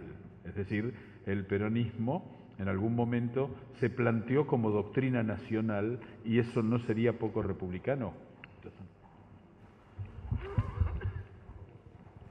En primer lugar, eh, creo que hacer un análisis sobre el, primer y el segundo peronismo nos llevaría a discutir situaciones, posiciones y doctrinas que están absolutamente obsoletas en el día de hoy, que nadie las reivindica para ser aplicadas hoy. Eh, la sangrienta división entre derechas y, e izquierdas, que son propias de la década del 70, hoy no existen, absolutamente. ¿Dónde están? ¿Dónde pueden ¿De dónde puede surgir ese, conflicto entre las Trizas, los montoneros, eh, el ERP y las Fuerzas Armadas? No existe. Además, incluso Perón dio un sólido respaldo a, lo, que fue la liquidación, el sometimiento, la tarea de integrar a todos en la este, desaparición de las organizaciones armadas en su segundo, eh, perdón, en el, tercer gobierno. Desgraciadamente, el tiempo conspiró en contra, falleció en 1974 y la sucesión no fue la más afortunada en ese momento. Muy bien. aquí tenemos para el doctor Novaro. Eh, ¿Usted cree que en el, bueno, por un lado hay una visión un poco pesimista, porque dice, por favor, tírenos algún salvavidas para apernarnos, trabajar y salir adelante, ¿no? Es una pregunta concreta, pero acá, claro, lo que viene como... ¿no? Yo espero que fuera tenga razón. bien, bien, pero esto viene enganchado en que... Eh, eh, no hagamos comentarios porque no es el método de este debate, ¿de acuerdo? Eh, si alguien quiere hacer una pregunta, por favor, por escrito. Y, pero dice, pareciera ser, doctor Novaro, que usted no vio transformaciones en lo realizado por el gobierno actual. Entonces, como digamos, esta idea de si hay transformaciones cuyo resultado todavía no se vio, no hubo transformaciones, yo lo encaro también con esa, eso que vos dijiste con mucha claridad, de que ahora hay que remontar 40 años de fracaso y antes había que remontar 10 como ese panorama doble, ¿de acuerdo? Eh, bueno, nos, aleja mucho de la discusión que me parece que es interesante sobre, sobre el 89 y, en todo caso las comparaciones, digamos. Yo, mi opinión sobre la situación actual es mía, qué sé yo. Yo, yo voté y voy a volver a votar al fracaso, digamos. Este, ha fracasado, ¿no? Ha funcionado y no ha funcionado porque eh, creyó que podía seguir... Eh, yo me acuerdo de una frase que dijo una vez Alperín Dongui que me pareció muy interesante, fue, los gobiernos radicales tratan de mantener a flote los sistemas que crea el peronismo cuando ya el peronismo sabe que eso no funciona. Eso fue un poco la desgracia de Alfonsín, digamos, ¿no? de que creía que podía seguir manteniendo un Estado enorme y que eso podía seguir funcionando y darse cuenta demasiado tarde de que eso ya no funcionaba. Cuando quiso achicar ese Estado ya había perdido la mitad de su mandato. Y a Macri le ha pasado exactamente lo mismo. Él prometió que iba a salir del kirchnerismo sin costos. ¿Cómo se le ocurrió eso? ¿Cómo se le ocurrió? Que él iba a bajar la inflación al mismo tiempo de que devaluaba, aumentaba las tarifas, eliminaba los subsidios y, los controles de precios. ¿De dónde se le ocurrió que iba a bajar la inflación? Entonces, él creyó que podía seguir manteniendo todas las cosas buenas del kirchnerismo y que eliminaba las cosas malas que eran como este, colaterales. No, eso no funcionaba y era claro que no iba a funcionar. Y creo que los peronistas se han dado cuenta de que eso no va a funcionar. Ahora, ¿qué es lo que van a hacer con eso? No lo sé. Yo espero que el doctor Cruz tenga razón y que encuentren la fórmula para seguir. Pero es muy complicado y recursos no tienen. Y el peronismo hoy es un aquelarre de grupos que, no tienen ninguna disciplina partidaria, que no se alinean, que, para, para, alinearse quieren cobrar todo lo que hacen, cobran este, todo lo que votan en el Congreso. Eh, eso es carísimo. Y la verdad que, bueno, lamentablemente Argentina ya es mucho, no tiene partidos, eh, salvo la UCR y tal vez el PRO. Muchas gracias.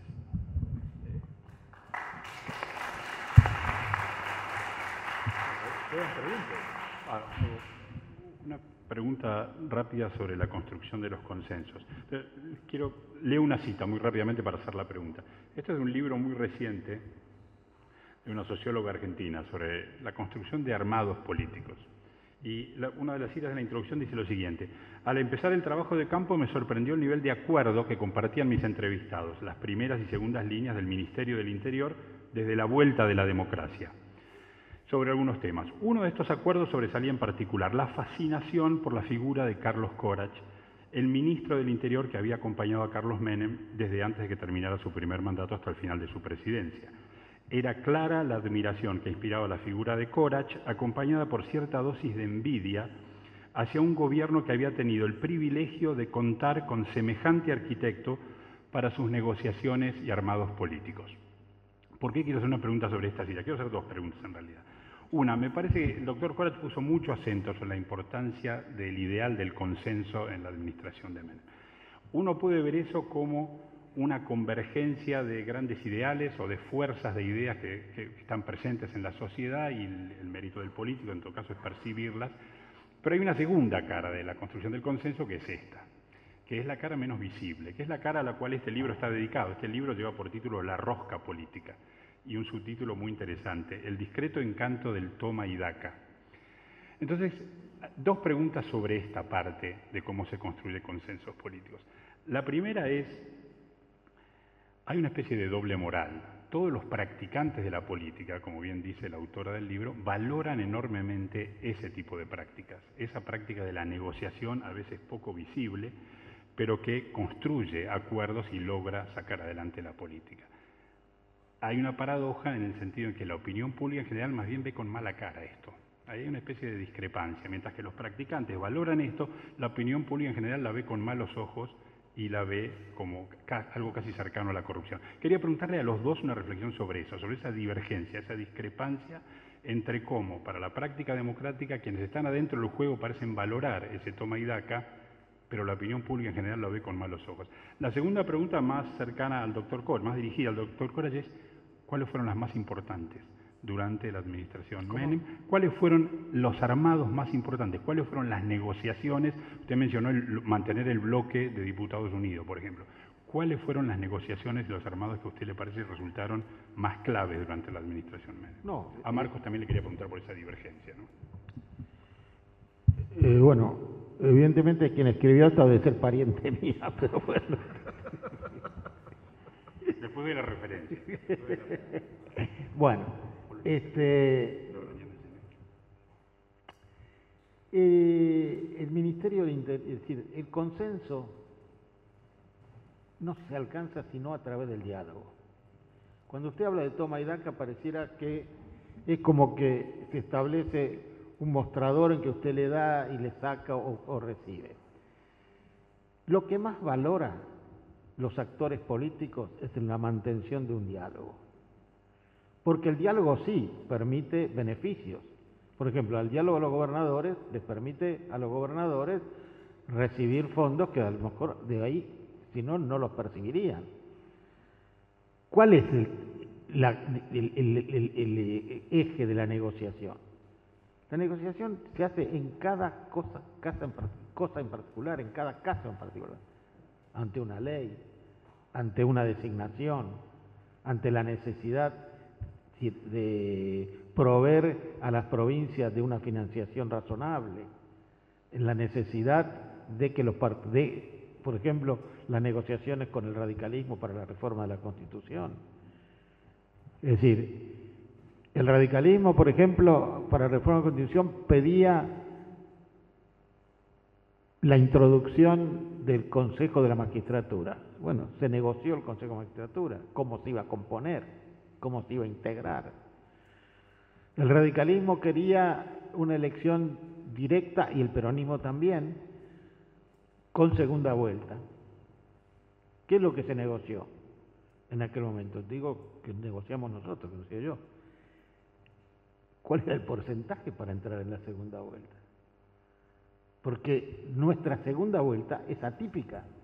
La segunda vuelta son 50% tiene que, para no ir a la segunda vuelta, usted tiene que alcanzar el 50%.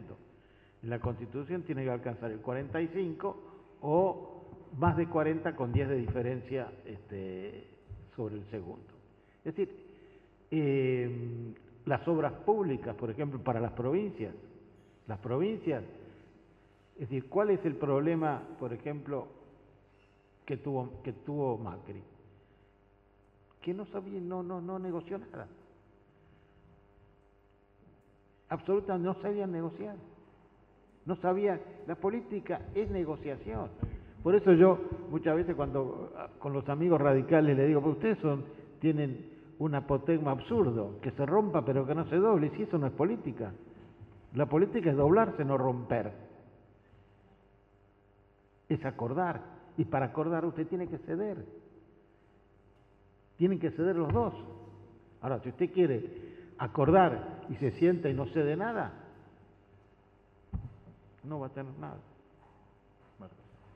No, había otra parte de la pregunta que no... No, no creo que no considera cuáles hubiesen sido las más importantes, pero mencionó algunas. varias, Por ejemplo, hay una cosa importante, hay una cosa importante que no se pudo conseguir y no sé cómo se va a conseguir, que es la ley de coparticipación, que es casi imposible consensuar porque nadie va a querer ceder nada. Eso es todo. Eh, Sí, sobre esto, bueno, eh, es, natural, yo creo que se da en todas las democracias del mundo, donde la gente que hace el trabajo importante es la menos popular.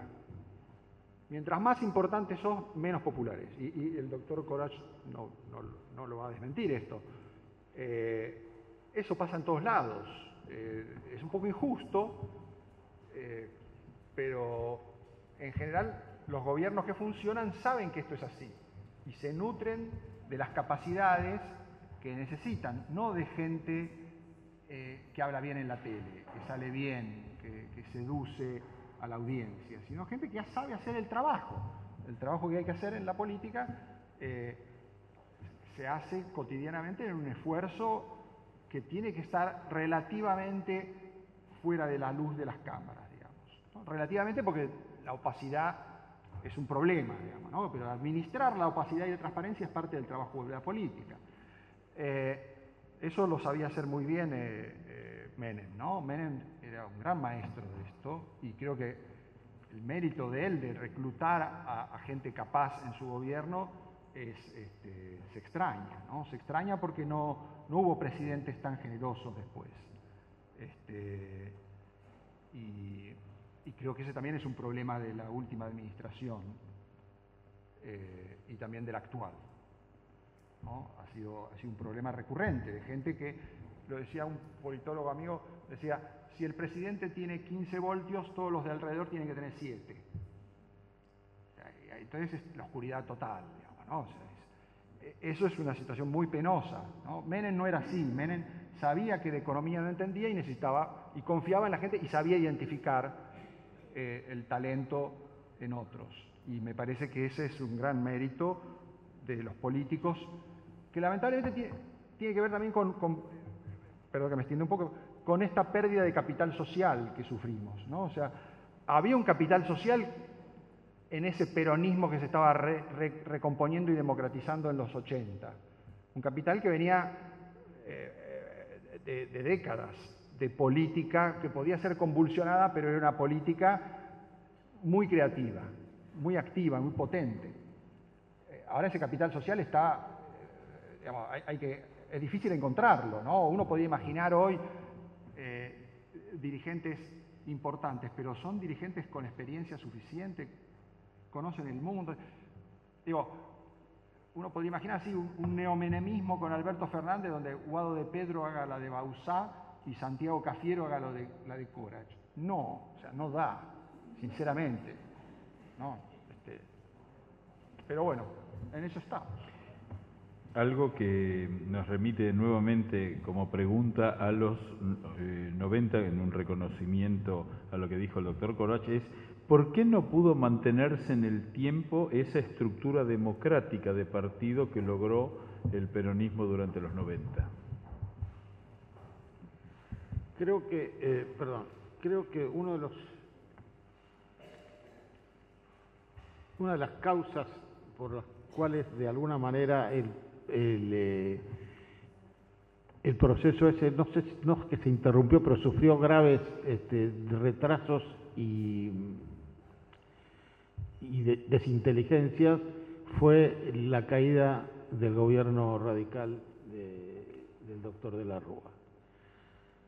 Eh, esto provocó un desconcierto y un este, avance de cierto aventurerismo que este, yo condené en su momento y por eso lo puedo hacer ahora, este, pero que tuvo complicidades bipartidarias, digamos, que no es solamente, este, pero bueno, esto, que esa, yo creo que una de las causas fundamentales fue esta. Em, después también es cierto que eh, en, el, en la rama sindical, como se dice del peronismo, hay ciertas transformaciones sustanciales que de alguna manera el peronismo va a tener que resolver porque esta, eh, el, el, control, el, el, digamos, la relación con el, para ser prudente, la relación con el conflicto social el peronismo siempre la intermedió a través de las organizaciones sindicales. Y esto en los últimos tiempos está claramente que han aparecido otros actores como los movimientos sociales, este, eh, los piqueteros, este, las organizaciones eh, de alguna manera que están eh, paralelas o compitiendo con las organizaciones sindicales. Entonces, esto creo que es un tema que sí es un tema muy importante, muy importante, que seguramente va a tener que tener una especial atención del próximo gobierno.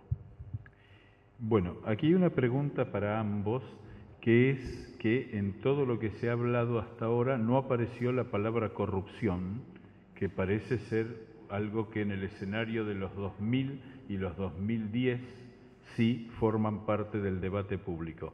Eh, entonces, eh, ¿cómo vislumbran esta realidad en la cual la, corrupción es un actor que antes no aparecía? Cuando hablamos de los 90 no apareció y ahora sí. Si esto forma parte del de, eh, cambio. bueno, no sé qué.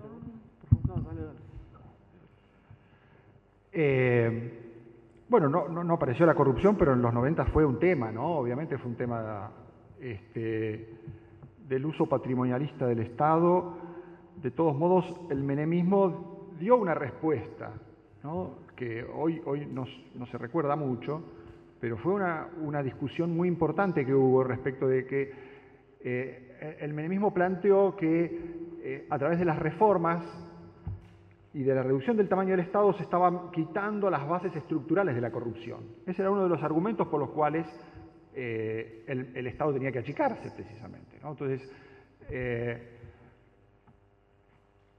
me parece que eh, el acompañamiento de corrupción en la gestión menemista tuvo, tuvo un carácter bastante, bastante problemático y bastante extendido en muchas áreas, pero que en, en alguna sentido se podía considerar que no era, no era programático. La corrupción no era programática, en el sentido de que el, programa iba en dirección a reformar el Estado para resolver el problema estructural. Si en el medio había algunas colusiones o gente que se quedaba con vueltos, era un problema transicional. A la larga el problema se resolvía porque el Estado iba a ser más chico.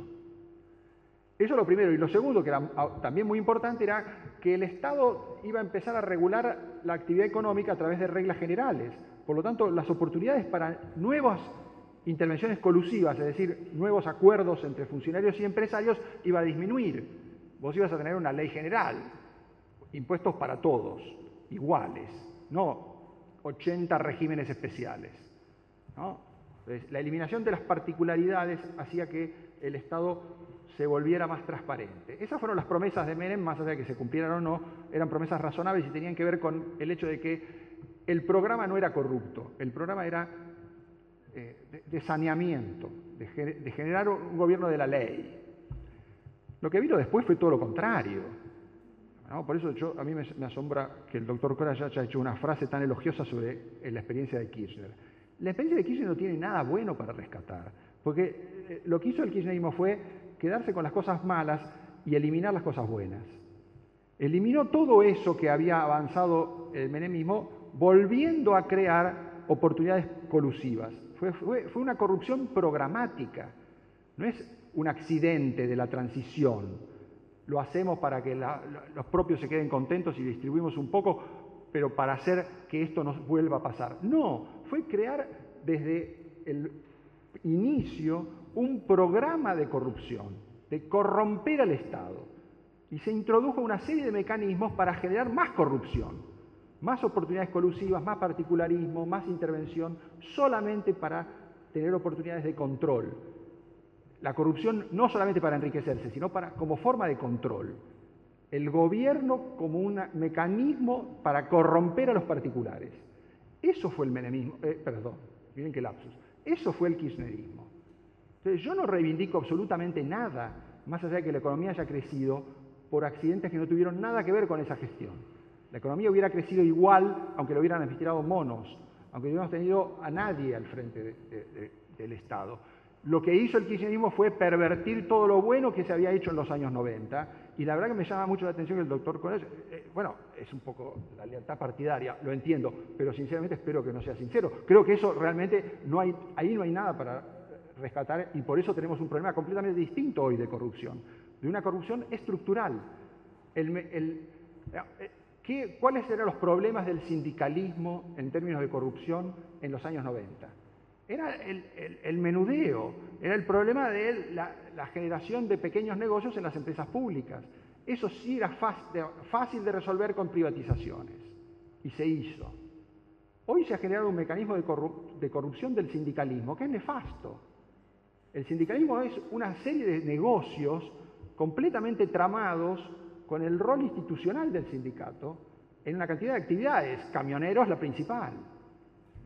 Entonces, Nada que ver con lo que era el sindicalismo peronista, que podía tener muchas objeciones a su carácter más o menos democrático y abierto, pero era un sindicalismo que se ocupaba de lo que tenía que hacer. Lorenzo Miguel vivía en Mataderos, en la misma casa donde había nacido. Hoy ese sindicalismo se extraña, es otra de las cosas de capital social que hemos perdido.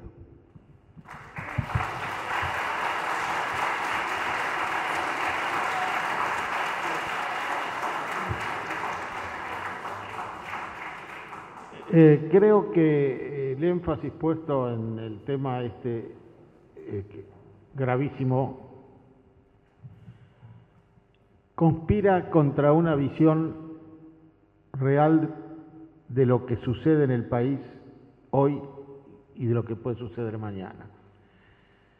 Creo que sería excelente que confiáramos en que en un proceso de judicial razonable, los casos como el caso que hubo que manejaron que se manejó tan popular en los últimos tiempos tuviese un desenlace judicial que respetáramos todos. Y creo que el candidato del justicialismo ha dicho claramente que él va a respetar las decisiones judiciales y no va a hacer nada para entorpecerlas. Lo dijo claramente. Ahora, es decir, nosotros podemos introducir todo tipo de dudas, todo tipo de, de fin, de predicciones, pero a mí me parece que el tema este es un tema que debe ser tratado con mucha prudencia y con mucha confianza en las instituciones del país, porque si no, realmente, ¿qué, ¿cómo hacemos? ¿De qué manera lo hacemos? ¿Cuál es la otra solución? No la veo. Y el candidato en eso fue preciso. Dijo, no voy a hacer nada que obstruya la acción de la justicia. No voy a hacer. Bueno, yo propongo un aplauso para los dos expositores.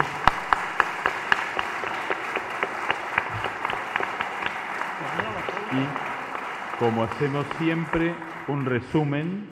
El doctor Carlos Corach habló de los valores de la restauración democrática que se consolidan en 1989 a partir de una elección interna en la cual la idea del Estado de Derecho se hace carne en el peronismo que elige en una elección interna, la única de la historia, el candidato a presidente.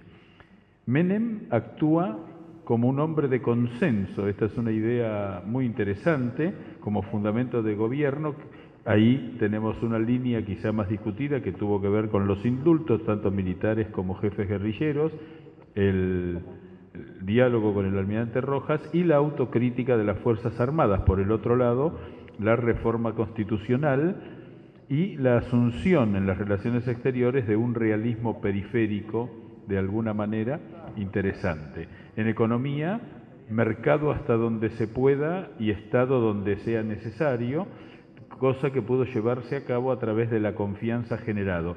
Y en la política, sin duda, el republicanismo de, eh, que tuvo el gobierno de Carlos Menem, basado, visto lo que ocurrió en el Congreso y en la libertad de prensa, hasta podríamos decir que es una característica que lo distingue de otros gobiernos del mismo signo. Marcos Novaro planteó la dicotomía, perdón, la discordia entre tres términos, el peronismo, la democracia y el capitalismo, que sigue sin resolverse. Eh, ahí aparece eh, una novedad en la historia argentina cuando Carlos Menem y el peronismo con su liderazgo plantea un consenso con, el capitalismo, con el empresariado. Ahí aparecen la figura de Cavallo y de Guido Di Tella, que la rescata Marcos.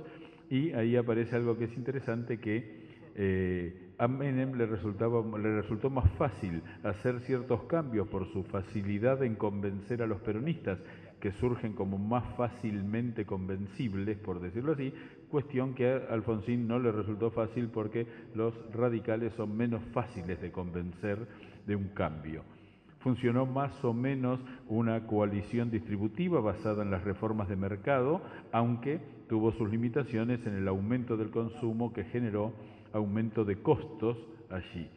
De alguna manera plantear la normalidad que significa para el, peronismo el ejercicio del poder, ya que más que un partido de gobierno se presenta como un partido de Estado y eh, entre los consensos sociales que logra establecer eh, Menem, se da esa reconciliación con el mundo, esa economía abierta, donde sin duda fue importante el haber contado con una caja de capital social y algo que la Argentina ha perdido, que es la idea de que hay que ser más modernos, de que hay que ser más modernizadores y el planteo de que, bueno, hoy estamos teniendo que remontar 40 años cuando Menem le tocó remontar 10 años de alguna manera. Así que eh, en esta pequeña síntesis creo que ha quedado claro el aporte enorme desde lo intelectual que ha significado para nosotros este ah, encuentro y propongo cerrarlo nuevamente con un aplauso y ya nos despedimos hasta el año próximo. Nosotros el año, el año que viene. Eh, la, la última reunión, la de hoy, se refiere a la elección de 1989, cuando se trata de elecciones que, en las que uno ha sido espectador, las ha vivido, es casi eh, redundante preguntarse por qué son decisivas, pero a la vez todas nos han parecido decisivas en, en su momento. ¿no? De modo que vale la pena con un poco de perspectiva recordar algún un par de cosas que quizás en el fragor van quedando postergadas. La primera es que la, eh, eh, en el nuevo ciclo democrático iniciado en 1983 fue la primera transmisión del mando de un presidente saliente a uno entrante eh, electo de un modo institucionalmente normal o casi normal. Y en ese casi normal está toda esa historia de 1989 y sobre todo el larguísimo periodo entre el mes de la elección, que creo que fue mayo, y el momento anunciado de entrega del poder el 10 de octubre, un periodo signado por la hiperinflación y por la indefinición acerca de cuáles eran las políticas del gobierno eh, siguiente, que llevó finalmente al adelantamiento de la eh, fecha de entrega del poder. Y, ahí reside el casi normal que, según las perspectivas de cada uno, tiene una gran importancia o no tanta eh, importancia. Yo diría que en esta enumeración no podemos dejar de mencionar un hecho que, visto en perspectiva, fue absolutamente excepcional, que es el proceso de elección del candidato justicialista a través de una elección de nivel nacional en que todos los afiliados iban y votaban. Yo no, no recuerdo que ni antes ni después haya ocurrido algo parecido. Claro, el Partido Socialista solía tener estas prácticas, pero eran tan poquitos los afiliados que no tenía la, se hacía por correo, no tenía la trascendencia que tuvo esa verdadera campaña electoral que llevó a la eh, designación de Menem como candidato eh, justicialista. Y el último punto, que seguramente va a ser objeto de comentario de los participantes, es la eh, políticas adoptadas por el gobierno de Menem, particularmente las políticas económicas, que fueron, por decir algo general, sorpresivas, sobre todo comparadas con el discurso de eh, campaña electoral. Después nos hemos ido habituando a estas distancias entre los discursos de campaña y las eh, medidas concretas de los gobiernos, pero en ese momento esto resultó muy llamativo. Y hoy tenemos dos eh, participantes, eh, creo que muy adecuados para este tema. Uno de ellos ya lo conocemos porque ha estado en el ciclo anterior, es Marcos Novaro, que es este, además de eh, historiador y politólogo, es analista político, escribe cotidianamente, de modo que tiene todas las herramientas para mirar este momento desde varios lados y el otro es el doctor Carlos Corach, que eh, en primer lugar ha sido un actor muy importante del gobierno de Carlos Menem, uno de los más eh, destacados, y luego ha seguido su vida y se ha convertido en un eh, analista también muy agudo, muy inteligente de lo que pasaba en la Argentina. Creo que es una, una buena dupla para cerrar este ciclo. Entonces ahora dejo esto en manos de eh, Eduardo Lázari. Buenas tardes, un gusto estar aquí. Eh, vamos a recordar la dinámica habitual que hacemos en estos encuentros. Cada uno de los expositores tiene 20 minutos para presentar eh, sólidamente el tema y luego una suerte de contestación de 10 minutos de cada uno a las propuestas que el otro haya hecho. Luego, eh, ustedes van a poder levantar la mano y pedir que algunos de los chicos, Lourdes o eh, Ignacio, les lleven un papel. Lo que vamos a hacer es hacer preguntas por escrito, lo pueden hacer ya desde el momento que comencemos la charla y luego vamos a ir presentando las preguntas en la medida en que se vayan consolidando ciertas temáticas a uno u otro de los expositores para que podamos dedicarle el tiempo necesario a eh, cada una de esas preguntas. Así que directamente, eh, bueno, vamos a... Eh, sí, vamos a pedirles por favor que los celulares sean colocados en silencio y eh, por lo menos en, eh, en vibrador para que no interrumpamos a quienes están hablando. Eh, vamos a comenzar entonces. arbitrariamente, si les parece bien, elegimos al doctor Carlos Corach para que comience, luego Marcos, así eh, nosotros la única recomendación que le hacemos a los expositores es que nos gusta la pimienta, así que una vez hechas las exposiciones, lo que buscamos es que eh, no se peleen, pero casi, ¿de acuerdo? ¿Eh? Bien. Doctor. Muchas gracias. quiero agradecer acá al Club del Progreso, de que además soy socio y este y amigo, y al doctor José Luis Romero, de San Andrés eh, y a todos los que han posibilitado esto, que es una práctica interesante. Eh, y me siento mm, muy bien y orgullosamente acompañado por Marcos Novaro, a quien conozco hace mucho tiempo. Perdón, a quien conozco. Discúlpeme, debería haber hecho esas indicaciones antes. Eh, Acá está. Si usted gira la cabeza, lo que diga se pierde. Correcto. Bueno. Trataré de mantenerme derecho. Bueno, este, y decía de Marcos Novaro, quien conozco hace mucho y que es uno de los más respetados analistas políticos y politólogos que tenemos en la actualidad. Tengo acá mi celular, no por falta de educación, sino porque para ponerle el temporizador para ver, para ver cómo, cuántos minutos me faltan. Yo le aviso cinco minutos antes que... Ah, bueno, bueno como quiera. Vaya tranquilo. Perfecto. Entonces, en primer lugar, yo no soy analista político, no soy politólogo, soy abogado y soy político. Es decir, em, he sido político toda, casi toda mi vida.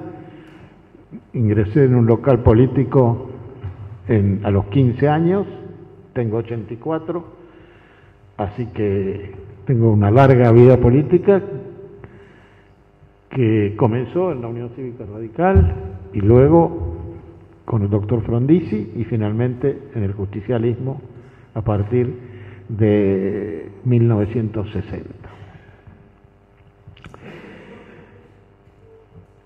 Hace poco leía una frase de un autor británico que se llama Samuel Butler o Butler, que yo no lo conocía, pero me impresionó la frase, por eso investigué quién era, y era autor de algunos libros importantes, sarcásticos y, utópicos. Y la frase decía, ¿y por qué viene al caso? Dios no puede cambiar el pasado, los historiadores sí. Y esto me dio mucho que pensar, porque muchas veces uno lee historia y se da cuenta que los historiadores realmente muchas veces influyen más que Dios sobre el pasado. Y por esto yo voy a tratar de ceñirme lo más posible dentro de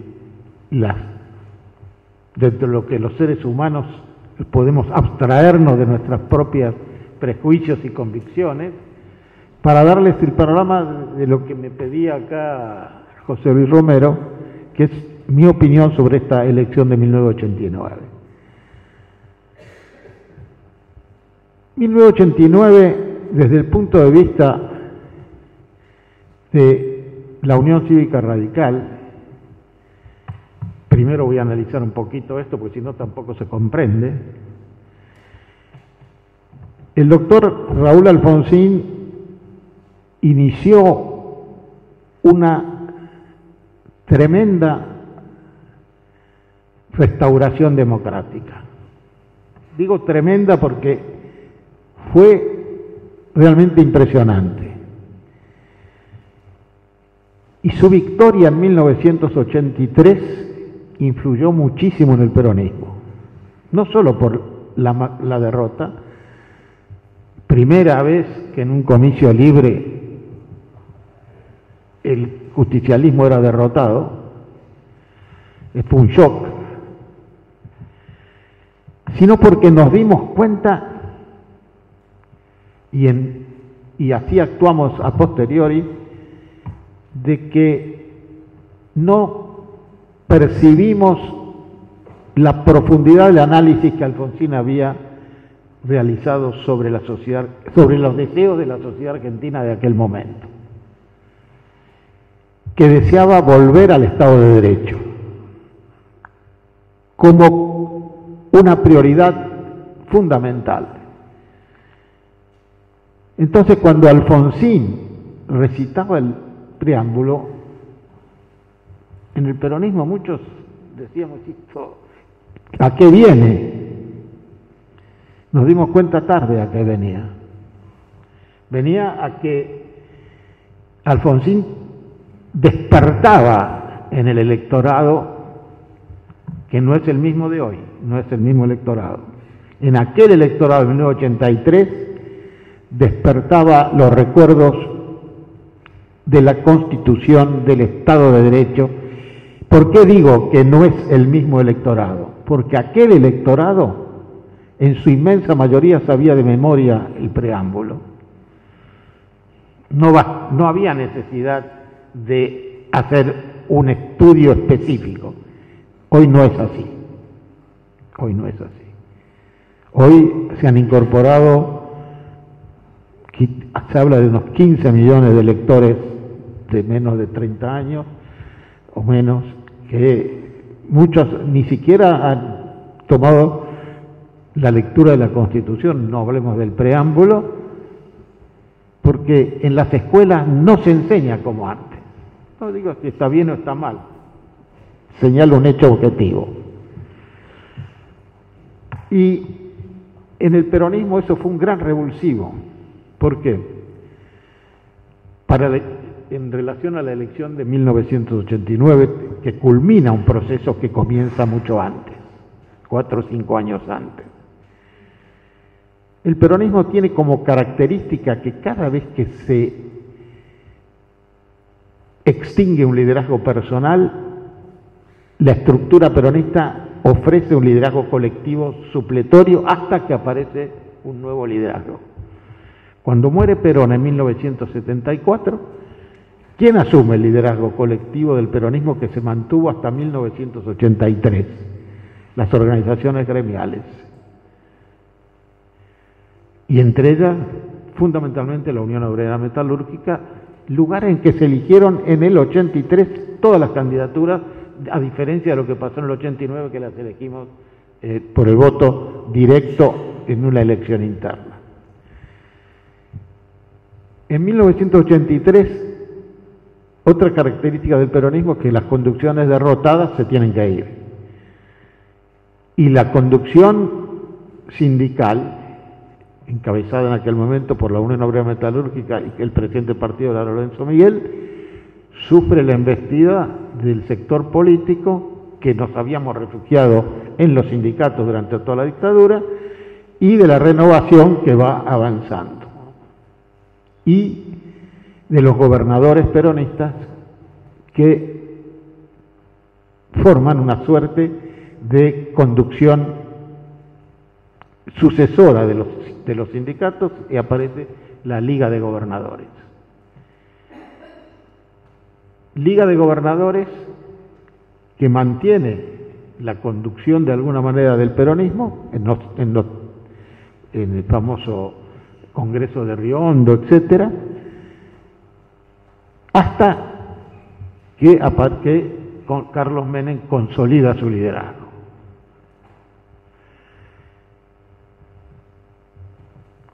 el, punto de toda la renovación peronista culmina en este episodio tan importante que señaló Romero, la elección interna, en que millones de personas votaron candidatos. Y salió elegido quien suponía que iba a perder. Porque el, el favorito, digamos, era el doctor Cafiero, que además, y si fuera poco, era gobernador de la provincia de Buenos Aires. Eh, yo personalmente era apoderado del partido y de la lista de Cafiero, no de Menem. Pero Menem, a quien aprendí a conocer en aquel momento más, con una extraordinaria capacidad e intuición, lo primero que hizo es incorporarnos a todos, sin ninguna distinción, a todos los que no estábamos, no habíamos no lo habíamos acompañado en la elección interna en la que él fue consagrado. Y esto, y lo dejo como una como un llamado para que lo tengan siempre presente, la mayor aspiración de Menem siempre fue lograr el consenso. Él pensó que sin consenso no había posibilidad de gobernar ni había posibilidad de generar una etapa diferente a las numerosas que vivimos. De ahí sale los indultos, de ahí sale las, este, el abrazo al almirante Rojas, de ahí sale la, de ahí sale toda la concepción, el indulto también a los jefes guerrilleros. Es decir, Menem trataba de consolidar una sociedad pacificada que no es la que tenemos hoy, no es la que tenemos hoy, donde la grieta famosa, que es un, calificativo sorprendente pero exacto, se cuela hasta en las propias familias, cualquiera lo puede ver, en sus propias familias hoy hay grietas, grietas que uno trata de disimular en las comidas colectivas de los domingos o de los cumpleaños o, festejos familiares. Cuando Menem llega al gobierno en un proceso electoral muy claro y, transparente, es la primer victoria del justicialismo, del peronismo, desde 1974, que fue la última elección donde ganó Perón. Y habían pasado 15 años.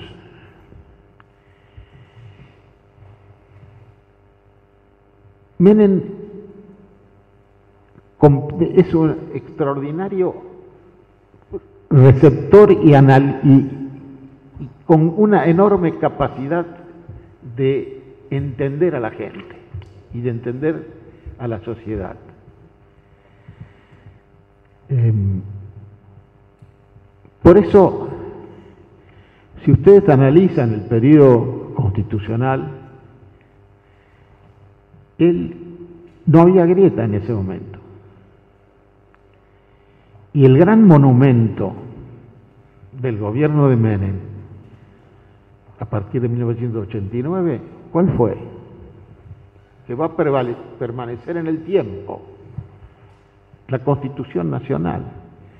Muchos creen, equivocadamente, perdón, que a Menem se le ocurrió reformar la Constitución Nacional cuando estaba terminando su mandato, como para o promediar su mandato para asegurar su reelección.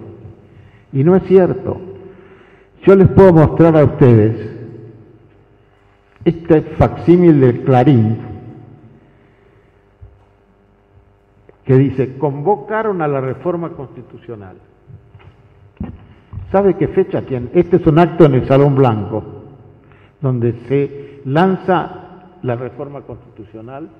Yo en esa época era secretario de Asuntos Institucionales del Ministerio del Interior y tuve a mi cargo esta, este, este acto y los discursos, etcétera. ¿Sabe de qué fecha es esto? Es de, el 29,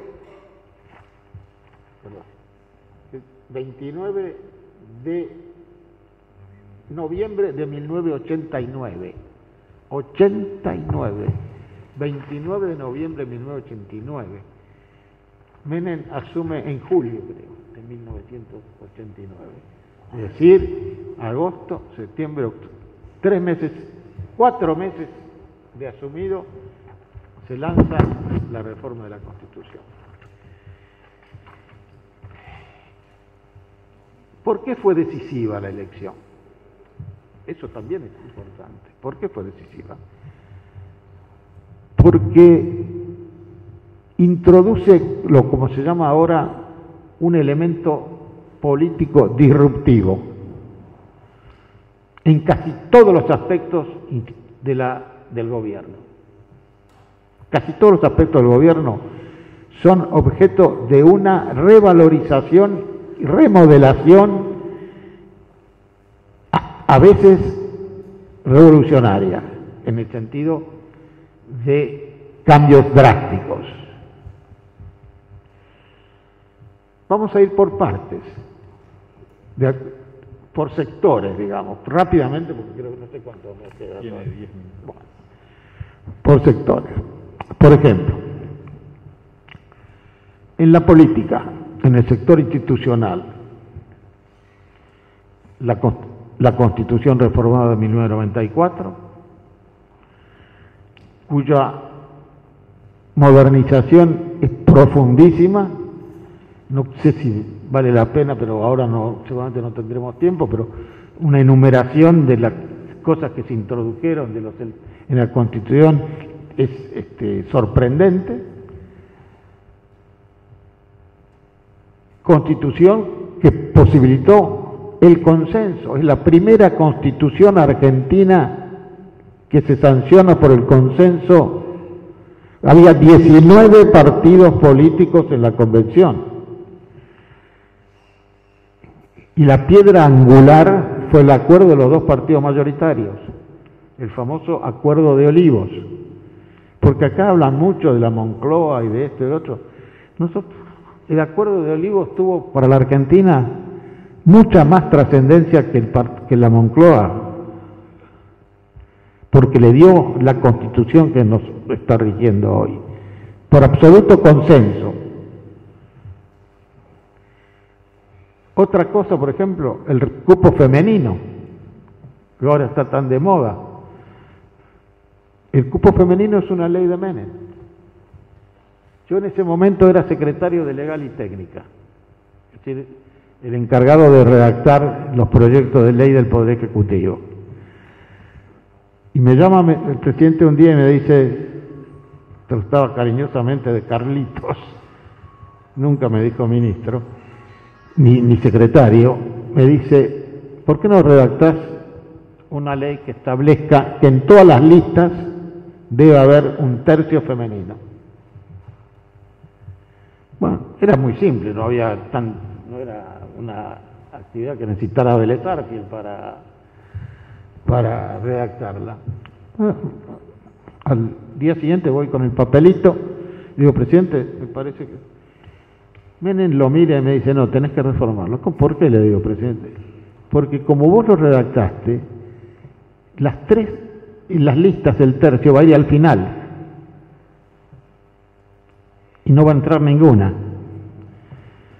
Me dice, vos tenés que poner que el tercio tiene que ser cada tres. Una mujer, dos hombres. Una mujer, dos hombres. O una, uno y otro. Porque si vos le dejás así, los muchachos, se refería al partido, las van a poner al final y no va a entrar ninguna. Y así salió como él quería y así empezó la presencia masiva de la mujer en los, este, en los cuerpos colegiados. Después, la famosa autocrítica de las Fuerzas Armadas. Eso lo inspiró Menem Menem, yo en ese momento ya era ministro del Interior. Menem me dio instrucciones y yo hice un almuerzo en el Ministerio del Interior con los tres comandantes en jefe y el jefe de Estado Mayor del Ejército, donde les pedí en nombre de Menem que, que pensaran de qué manera podrían las Fuerzas Armadas hacer una autocrítica de lo que fue la dictadura militar en la materia de derechos humanos. Y así se hizo. Y otra cosa que muy poca gente le da crédito, Menem terminó con los golpes militares. Cuando Menem dicta el indulto,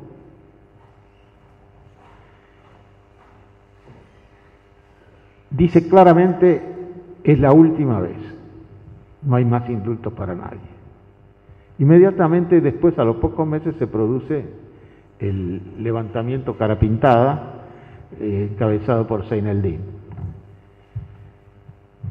Mucha gente quería negociar, como ir a verlos, hablar con ellos, como había hecho don Raúl en, en su momento. Miren, les prohibió a todo el mundo ningún contacto con los rebeldes. Dice, los quiero rendidos y en calzoncillos. Esa fue la palabra y la única vez que en la Argentina los jefes rebeldes estuvieron más de 3, 4, hasta 5 años en la cárcel fue en ese momento, que con la conducción del general Balsa se reprimió y los jefes fueron a la cárcel. Y recién fue indultado en la época de Dualde, tuvo muchos años en la cárcel. Y nunca más hubo un levantamiento militar, nunca más.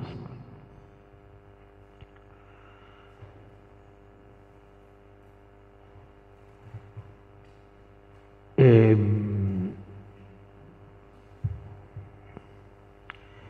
en relaciones exteriores, por ejemplo, digo para resumir, porque si no, se practicó lo que un eminente eh, estudioso de las relaciones internacionales que es Carlos Escudé llamaba el realismo periférico. Menem resolvió el retiro de las este, de la tercera, del, tercer, del, movimiento no alineado del tercer mundo. El acercamiento Occidente restableció las relaciones diplomáticas con Inglaterra, liquidó el conflicto con Chile. Todavía me recuerdo que se hizo una reproducción del abrazo del estrecho entre el general Roca, presidente Roca y, el presidente Razuriz, y se hizo en un barco de guerra en aguas del sur. Em, en 1991 se firmó el Tratado de Asunción, que es la piedra angular del Mercosur. Cosa que hoy no, no lo citan, pero la piedra angular del Mercosur es el Tratado de Asunción de 1991, firmado en la época del presidente Menem. Fue el primer presidente que visitó Israel, el primero.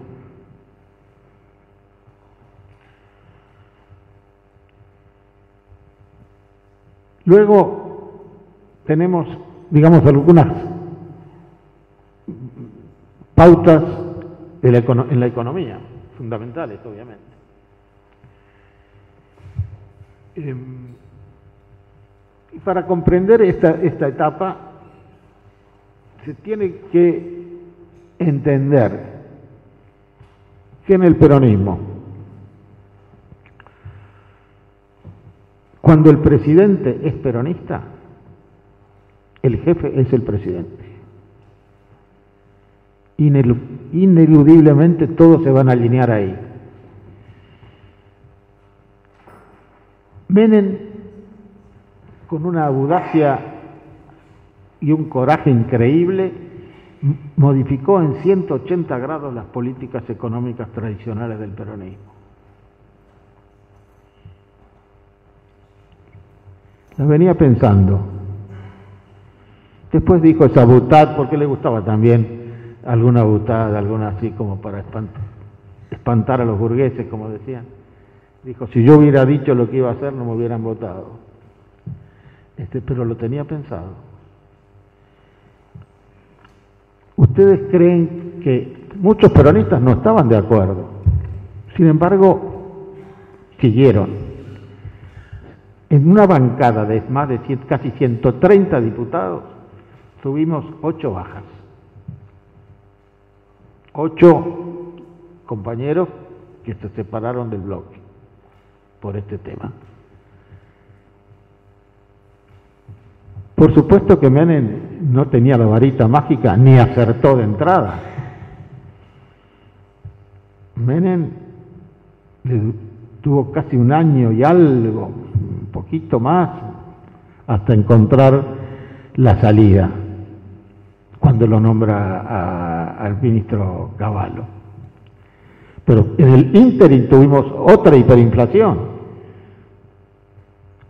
No solo la de Alfonsín, tuvimos la, propia durante el ministerio de eh, Herman González. Pero lo que les quiero señalar es que él persistió en sus decisiones políticas por eso es decisiva esta elección, por todas estas cosas es decisiva. ¿Cuál era la política económica de Menem? hay una frase que la, que la señala perfectamente, que dice, eh, el mercado donde sea posible y el Estado donde sea necesario. Ese era el resumen de lo que era en, su momento la política de Menem, digamos, en grandes rasgos, las políticas de privatizaciones, que algunas salieron bien, otras no tanto. Entre las que salieron bien hay que acordarse de la telefonía. La convertibilidad fue un anclaje que liquidó la, la, la inflación yo el día que Menem me designa ministro, que fue el 5 de enero de 1995, este, Clarín publica esto, que yo no lo traigo porque dice Corach, ministro del Interior, lo traigo por esto que dice acá abajo. La inflación más baja en 51 años.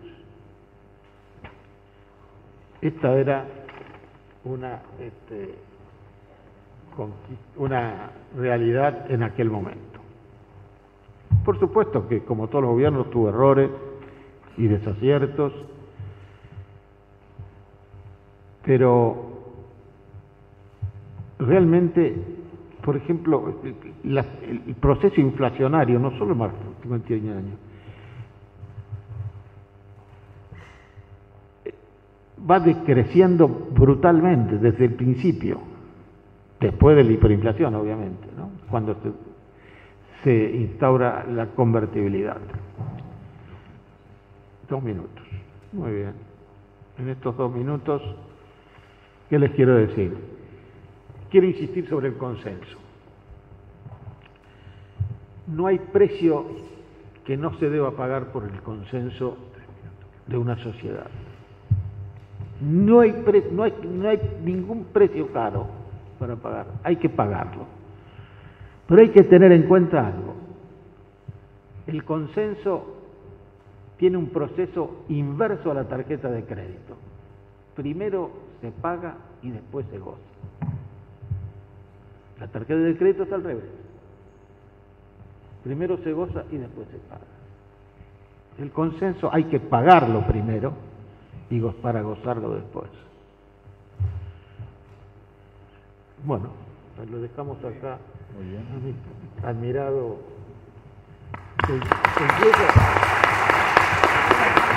Gracias.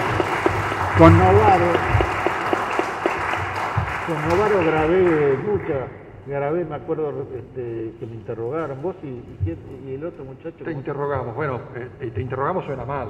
Sí. eran unas entrevistas, este, unas entrevistas del archivo de historia oral que estábamos haciendo con Vicente Palermo. Con Vicente Palermo. Para, para una serie de trabajos de historia, bueno, que hicimos juntos. ¿no? Eh, bueno, empiezo nomás. Este, bueno, buenas tardes, muchas gracias por la invitación a Luis Alberto, a la gente de la Universidad de San Andrés y del Club del Progreso. Y, bueno, yo este, me, siento muy honrado de la compañía aquí con, el doctor Corach eh, y, espero eh, que, bueno, que podamos tener un intercambio útil no solamente para entender la elección del, 89, digamos, su, enorme significación, sino algo que me parece que en la elección del 89 se, se empezó a, a plantear y que tal vez sea uno de los aspectos en, que fue decisiva esa elección, eh, que en alguna medida empezó a resolverse, pero que no ha tenido, digamos, una resolución definitiva y que sigue discutiéndose hoy, que es la relación entre el, peronismo, la democracia y el capitalismo. Entonces yo quisiera plantearlo en estos términos y plantearlo en, relación a, su perspectiva histórica, digamos, ¿no? Eh, porque esta relación sigue hoy en danza, sigue siendo un problema.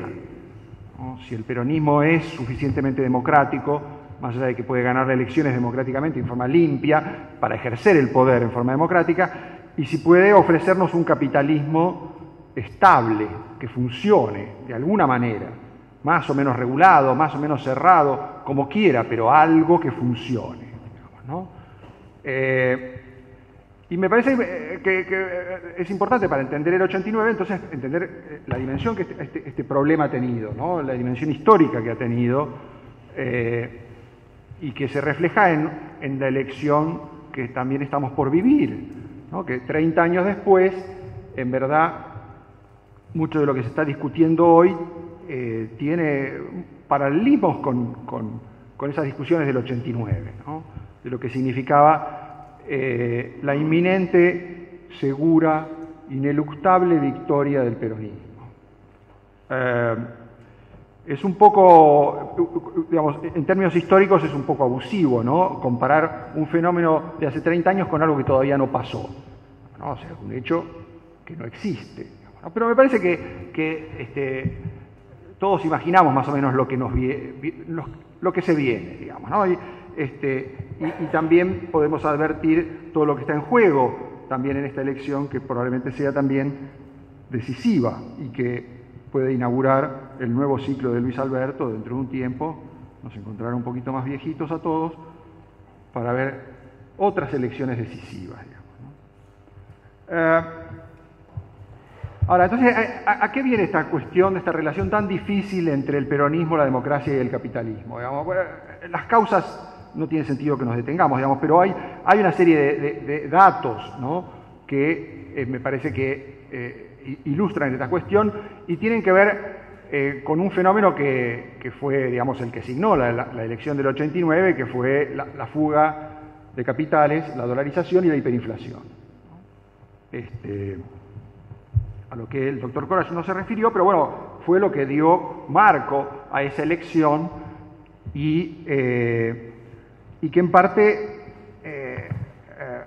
ilustra, digamos, ¿no? el problema de la relación entre, entre estos tres términos, porque el desate de la, de la hiperinflación tenía mucho que ver con un ajuste que venía intentando Alfonsín y que había sistemáticamente fracasado en, varias etapas, ¿no? del Austral, el Australito, el Primavera, etc., eh, en un ajuste cada vez más desordenado que desembocó posteriormente en un ajuste caótico. ¿no? La hiperinflación es, es, básicamente eso, el tránsito de, una, de, un desorden económico a un caos total. Eh, eh, y, lo que prometía el peronismo en parte parecía ser alimento de este proceso, digamos, ¿no? O sea, la promesa del salariazo era uno de los argumentos, junto con el fracaso de Alfonsín, digamos, eh, uno de los argumentos por los cuales se alimentó la fuga de capitales. El, pico, digamos, ¿no? de, desconfianza venía acompañado de los encuestas. Las encuestas mostraban, volvía a Menem, Menem hablaba de, de salariazo y había armado una coalición distributiva, digamos, ¿no? La, promesa era basta de ajuste, viene el crecimiento, viene la reactivación. Eh, cualquier parecido con la actualidad es una casualidad. Digamos, Ahora, eh, de todos modos hay, este, hay que advertir ahí que en ese momento de la fuga, eh,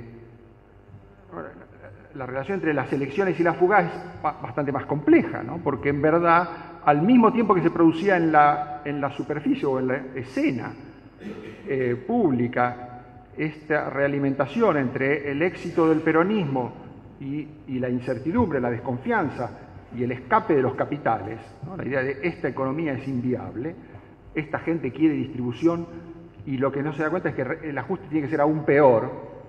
Eh, por abajo, el peronismo estaba construyendo gobernabilidad económica, ¿no? O sea, junto con esta situación existía ya un entendimiento, un aprendizaje muy este, sutil, progresivo y muy productivo entre las élites económicas y el peronismo. Había, un, reconocimiento. Este peronismo nuevo que está surgiendo es un peronismo que dialoga, que se acerca, que escucha a los capitalistas y les pregunta qué es lo que hace falta qué es lo que se puede hacer con esta economía. Entonces, se daban esos dos fenómenos simultáneos, que explican, entre otras cosas, la presencia de Caballo, ya desde bastante tiempo antes en el peronismo, el influjo que tenía no solamente Caballo, sino otros economistas eh, y profesionales que eran los mediadores entre el capitalismo y el peronismo. Este, Guido Di Tella principalmente, pero muchos otros muy notables de ese tiempo, eh, que, eh, que habían ido modificando el modo en que los capitalistas veían al peronismo y también el modo en que el peronismo entendía el capitalismo o la situación económica a la luz de las necesidades de la acumulación privada, por decirlo. Esos dos fenómenos me parece que son, decisivos para, esa reconciliación eh, entre el peronismo y, la democracia, eh, no, simplemente para ganar la elección, sino para gobernar, para que eso permitió que, eh, como el doctor Carlos dijo recién, ¿no? con muchas dificultades, pero con una decisión bastante sostenida, el peronismo conformara una coalición que reconcilió a las élites en Argentina. Yo creo que una de las grandes novedades de la elección del 89 es esa, digamos, ¿no? hay una reconciliación de las élites después de mucho tiempo de desencuentro entre los que tienen los votos y los que tienen el dinero. que no necesariamente significa que nos metemos todos en la misma bolsa y, intercambiamos roles, ¿no? Y, eso es lo que generó también mucha confusión. De, eh, entenderse con las élites económicas no es convertirse uno en un gran empresario. Eh, algunos lo hicieron. Pero me parece que básicamente lo que significa, era, hay que ponerse de acuerdo.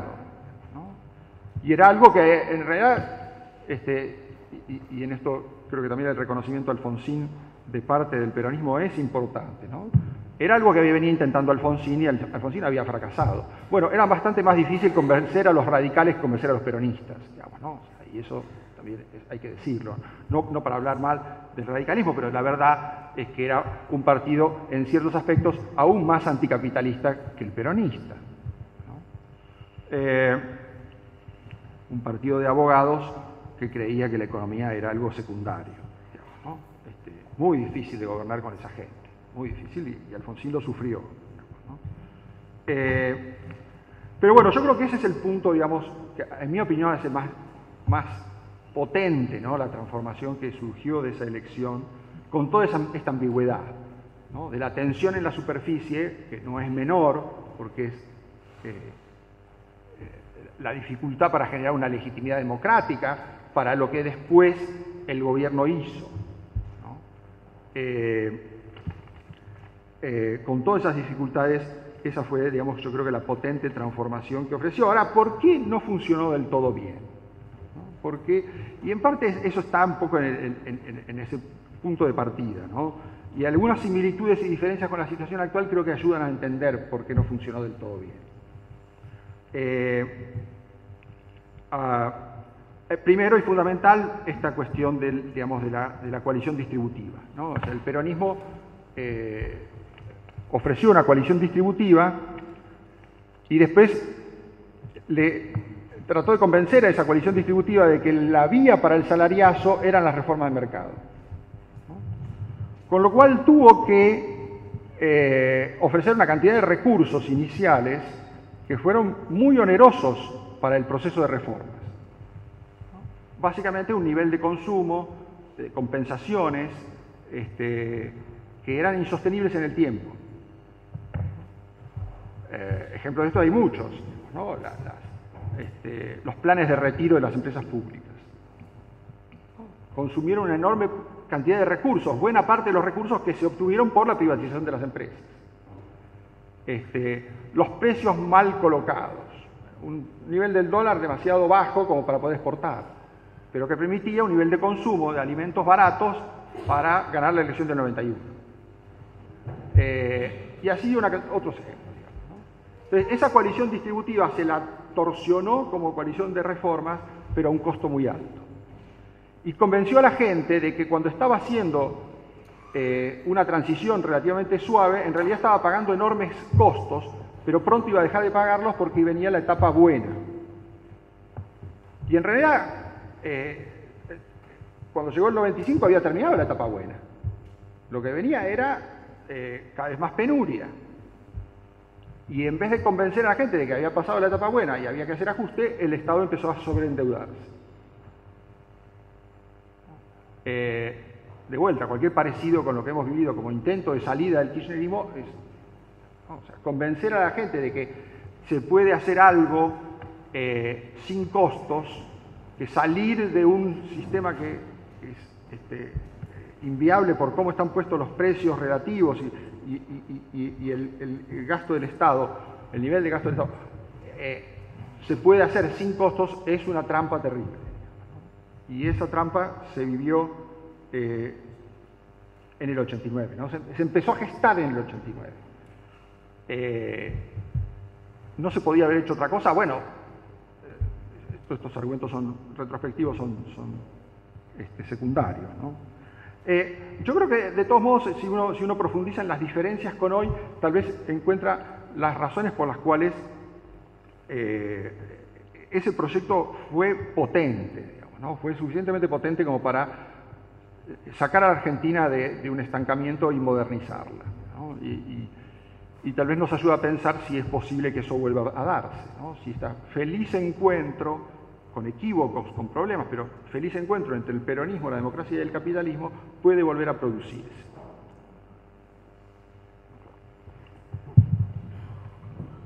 Las diferencias y también las similitudes con hoy yo creo que ayudan a entender, eh, ayudan a entender bastante bien por qué fue tan potente ese proceso de transformación.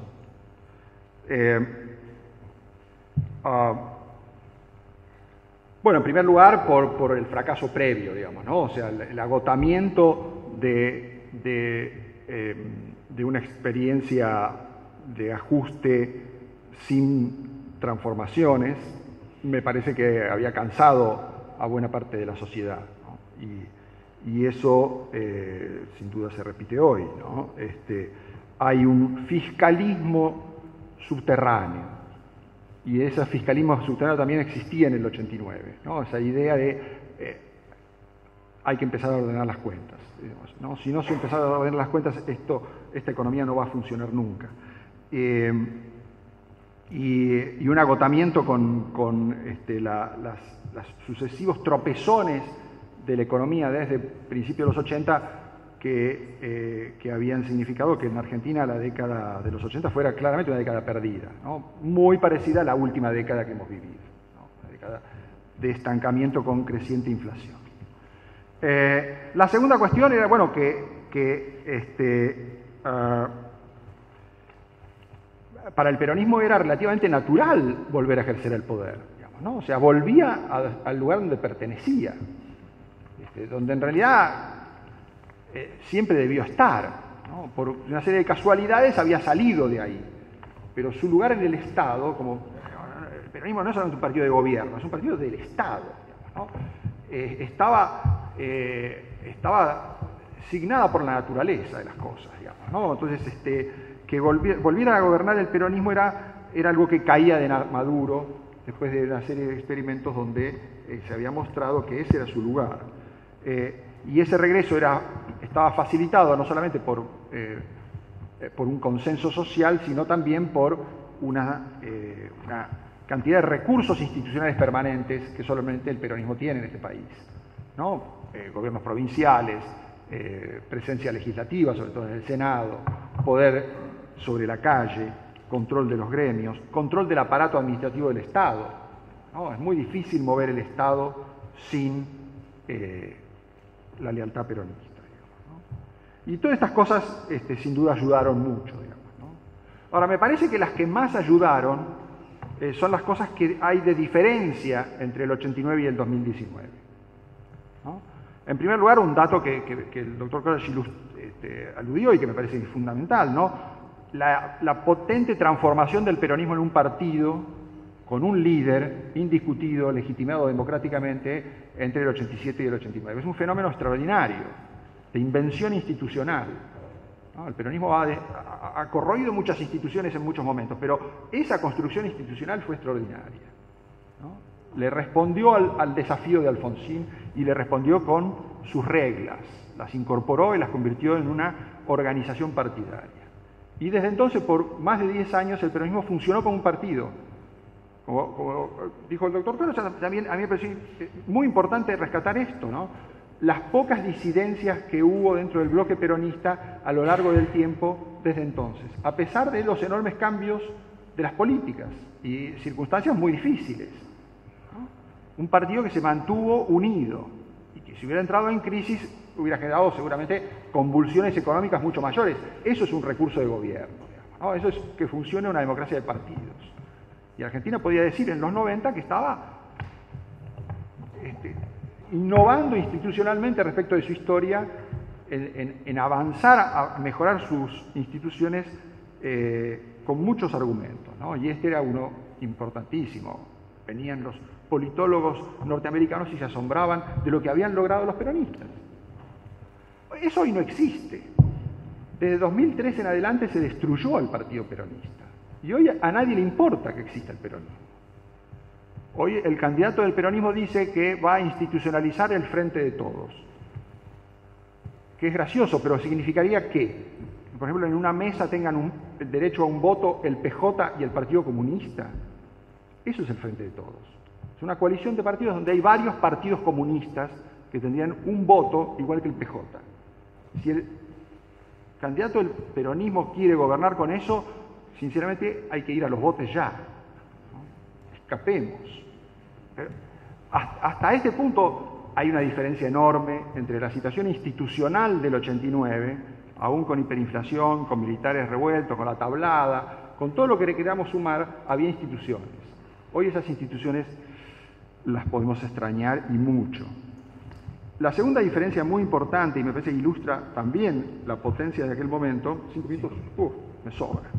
Las potencias de aquel momento tienen que ver con eh, los consensos en la sociedad. Este, Argentina era un país que le había hecho la guerra a la OTAN, pero que básicamente quería reconciliarse y estaba muy convencida de la necesidad de reconciliarse con el mundo. Eh, y con la idea de que en ese mundo que estaba progresando a pasos acelerados, había ciertas discusiones que ya estaban saldadas. Básicamente la discusión sobre el capitalismo o el socialismo. No, había vuelta, eso estaba resuelto, el mundo lo había resuelto por nosotros y por lo tanto era fácil que plegándonos al barco este, de, un progreso que estaba acelerándose, podíamos encontrar algún camarote más o menos habitable ahí. Si lo hacíamos rápido, mejor. Entonces, teníamos que quemar etapas porque veníamos con, algún retraso. Habíamos estado demasiado tiempo eh, envueltos en esta discusión sobre este, cómo, cómo hacer funcionar una economía, ¿no? Si la economía abierta, si, el mercado, qué papel tenía que tener el Estado, etc. Bueno, todas las cosas que, habían este, generado tanta convulsión en Argentina eh, hasta los años 70, pero que no habían generado tanto retraso, tanto, tanto atraso no tenía Argentina lo que tenía que compensar era en todo caso 10 años. Bueno, ahora hay que compensar 40. Ahora hay que compensar 40. Y la sociedad está mucho más convencida, y en parte con razón, de que es muy difícil subirse a ese barco porque eh, los camarotes que nos podrían tocar son de cuarta categoría, no de segunda. Entonces, el temor a que eh, entremos al mundo y seamos casi esclavos es un temor bastante justificado. La promesa de que vamos a conseguir que nuestros hijos sean empleados por Toyota no convence a nadie.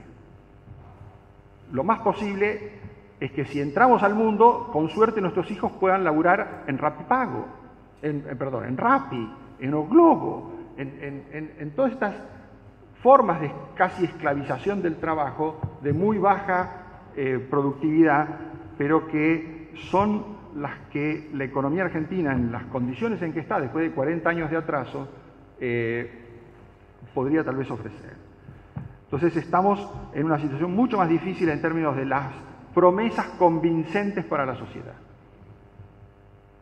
a, a Menem le resultaba difícil, pero no tanto, convencer a una coalición distributiva de que modernizándonos los hijos de esos peronistas que eran empleados de ferrocarriles argentinos, tal vez podían conseguir un trabajo en alguna empresa multinacional.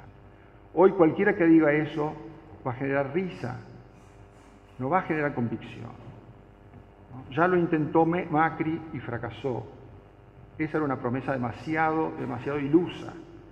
Y eh, va a ser muy difícil que una coalición distributiva con la peronistas se convenza de algo eh, parecido.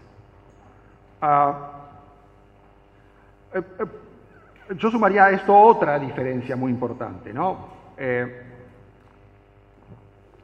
A principios de los, de los 90 o, fines de los 80, todavía Argentina tenía una serie de cajas de capital social. Las empresas públicas eran un desastre, eran una enorme carga, pero también una, un capital social. Este, el sistema previsional era un desastre, pero todavía había algo de caja previsional. Existían una serie de mecanismos con los que se podía financiar la transición. Y a esto le podíamos sumar el hecho de que Argentina era un país relevante en el mundo, eh, entre otras cosas por su transición democrática. ¿no? Era muy importante que Argentina no fracasara, que no se hundiera que este, no colapsara, porque todavía había muchas democracias que consolidar en la región y Argentina generaba efecto contagio. Entonces, podía ser un buen modelo, pero también podía ser un problema si fracasaba. Entonces era muy importante que Argentina tuviera éxito para Estados Unidos principalmente. Y eso significó una enorme ayuda de Estados Unidos a Alfonsín, que Alfonsín no agradeció lo suficiente, eh, y también para el, regreso del peronismo al poder, que significó un entendimiento muy rápido y un ingreso muy rápido al plan Brady, Baker y todos los, planes, digamos, de, de recomposición de esas cajas en recursos. Hoy no existe nada de eso, Argentina no contagia a nadie, para bien de nuestros vecinos, pero para desgracia nuestra, podemos tener hiperinflación y eso no va a mover ni siquiera el índice de precios de Paraguay. Hay instituciones económicas sólidas en todos los países vecinos que nos aíslan y nos convierten en un problema para nosotros mismos, exclusivamente. Y ya agotamos toda la generosidad de Estados Unidos. No hay forma de lograr que nos sigan prestando.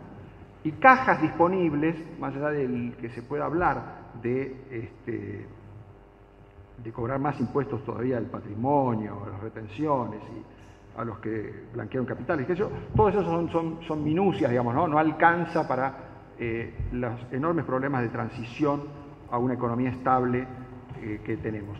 Esto me parece que en el 89 ilustra las razones por las cuales el 89 fue posible. El 89 fue un experimento de modernización espectacular. Podemos discutir si estuvo bien o mal aprovechado, si después tenía oportunidades para corregir los problemas que desde el principio había generado, entre otros la convertibilidad, ¿no? como un sistema muy rígido. Todo eso es discutible, pero lo que no se puede discutir es que fue una experiencia de modernización espectacular. Yo no creo que tengamos por delante nada parecido, lamentablemente. Muchas gracias.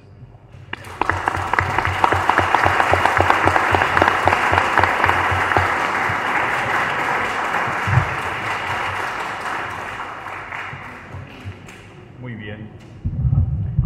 Vamos a brindarle al doctor Corach unos minutos eh, para redondear todas las ideas, luego haremos lo mismo con el doctor Novaro y después iremos a las preguntas. Ahí está eh, si alguien quiere hacer alguna pregunta, levante la mano y le alcanzarán los papeles que luego vendrán aquí.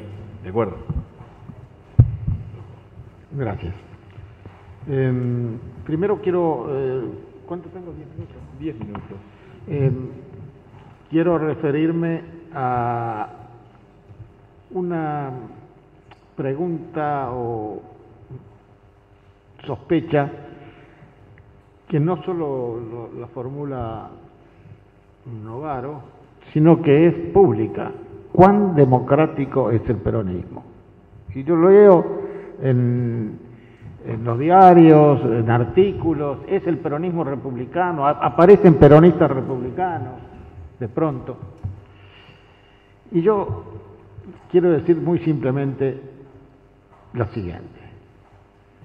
Nunca el peronismo accedió al poder si no fue por elecciones libres. Nunca. Nunca el peronismo proscribió a los otros partidos políticos. Nunca. Y sin embargo, sufrió proscripciones durante muchos años. Nunca y fue víctima de sucesivos golpes de Estado. Y siempre las víctimas en general fueron hombres del peronismo. ¿Qué quiere decir ser republicano? ¿Qué más republicano puede ser? Yo creo que hay una confusión en que el peronismo en el relato, como se dice ahora, ¿no? En el relato aparece como poco republicano, y en los hechos es totalmente republicano, totalmente. ¿O es republicana la Unión Cívica Radical más que el peronismo cuando participó de todos los golpes de Estado a partir de 1955? ¿Es más republicano el gobierno, los gobiernos que no son peronistas? ¿Por qué? ¿Cuándo hubo, no se respetó el Congreso? ¿No se respetó la libertad de prensa? Ustedes no se olviden que el peronismo nace confrontando, por eso también tiene relación con lo de las coaliciones, confrontando una coalición, la Unión Democrática. Y el peronismo es siempre esencialmente frente al proceso electoral, y cierro acá con este tema, frente al proceso electoral tuvo una vocación frentista, es decir, incorporar diversos sectores. ¿Qué es lo que está haciendo el peronismo hoy? Porque en realidad solos no se puede, y eso lo, lo tienen que aprender todos, solos no se puede, sin un amplio consenso no se puede. Y esto es lo que comprendió incluso la expresidenta. Sola no puede. Si no se amplía el espectro del consenso, no se puede. A lo mejor se puede ganar una elección, pero no se puede gobernar. Y hoy el compromiso que tiene el peronismo es, es poder gobernar y no es fácil. Yo comentaba antes con Novaro, antes de sentarnos acá, comentaba que yo coincido con el expresidente uruguayo, este, cuando dijo la Argentina no tiene que votar a Fernández, tiene que votar a Mandrake. Y no es Mandrake. No hay Mandrake, no hay magia. Además, la expectativa que se ha creado es tan grande. Hay mucha gente que ha votado y piensa que mañana, que el, 11 de diciembre cambia todo y no va a cambiar todo. Y no sé si a lo mejor va a haber mucho más, va a haber problemas serios que estamos heredando una situación inédita en el país.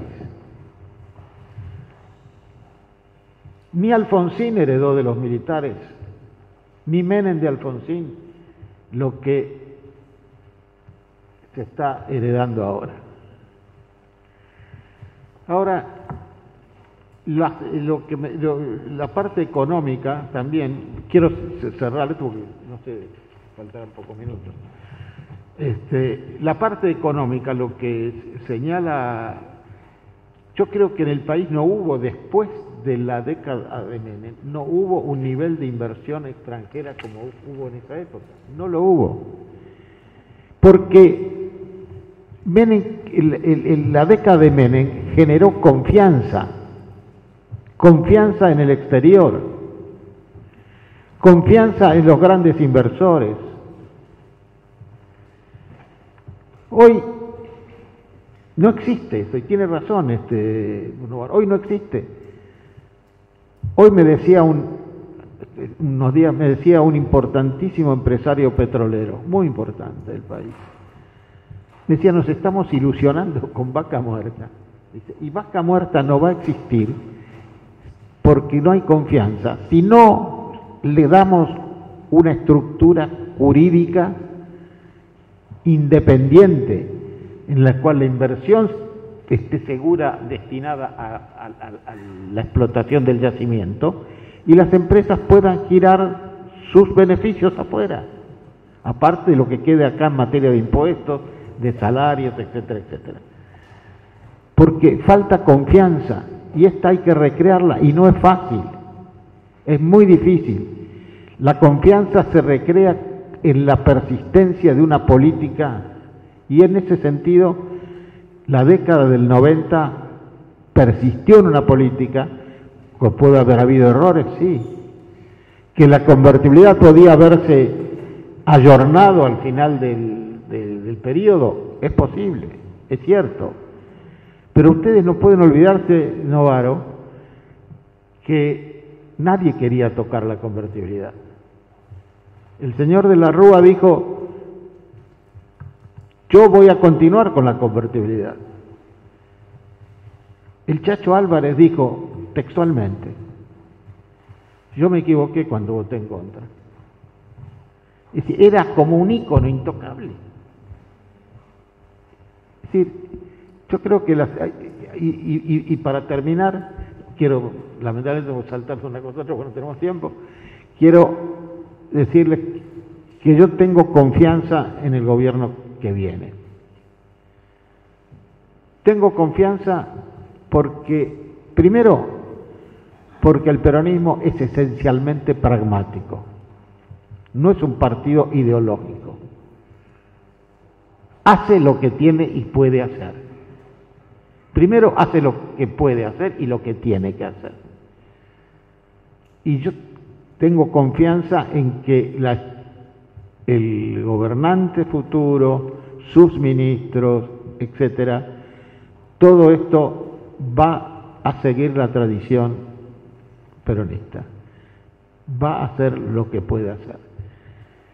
Una de las características sustanciales que tiene el peronismo, señores, es saber adaptarse a las circunstancias mundiales y locales. Ya, termino. Y locales. Nadie inventó nada. Cuando Perón impulsó la política de reindustrialización y de sustitución de importaciones, era porque el mundo salía de la guerra y no había nada que nos pudiera entregar para facilitar nuestra este, economía. Cuando Menem tomó la política que tomó, esa era la política que imperaba en el mundo, el consenso de Washington, este, el, ingreso al mundo. cuando Kirchner hace lo que hizo, también hizo lo que en el mundo prevalecía, que era la revalorización del papel del Estado. Es decir, no, no, hay posibilidades de ir a estrellarse contra una realidad que impulsa determinadas políticas. Y yo tengo confianza en el pragmatismo, en la inteligencia, en la voluntad de servir al país y de que nos vaya mejor de lo que nos ha ido hasta ahora. La verdad que sí. Marcos. minutos para sí, sí, sí, claro. Ah, bueno, bueno este, eh, mis reacciones. Bueno, a ver, eh, la cuestión es del, de la elección eh, y el carácter democrático en el ejercicio del poder.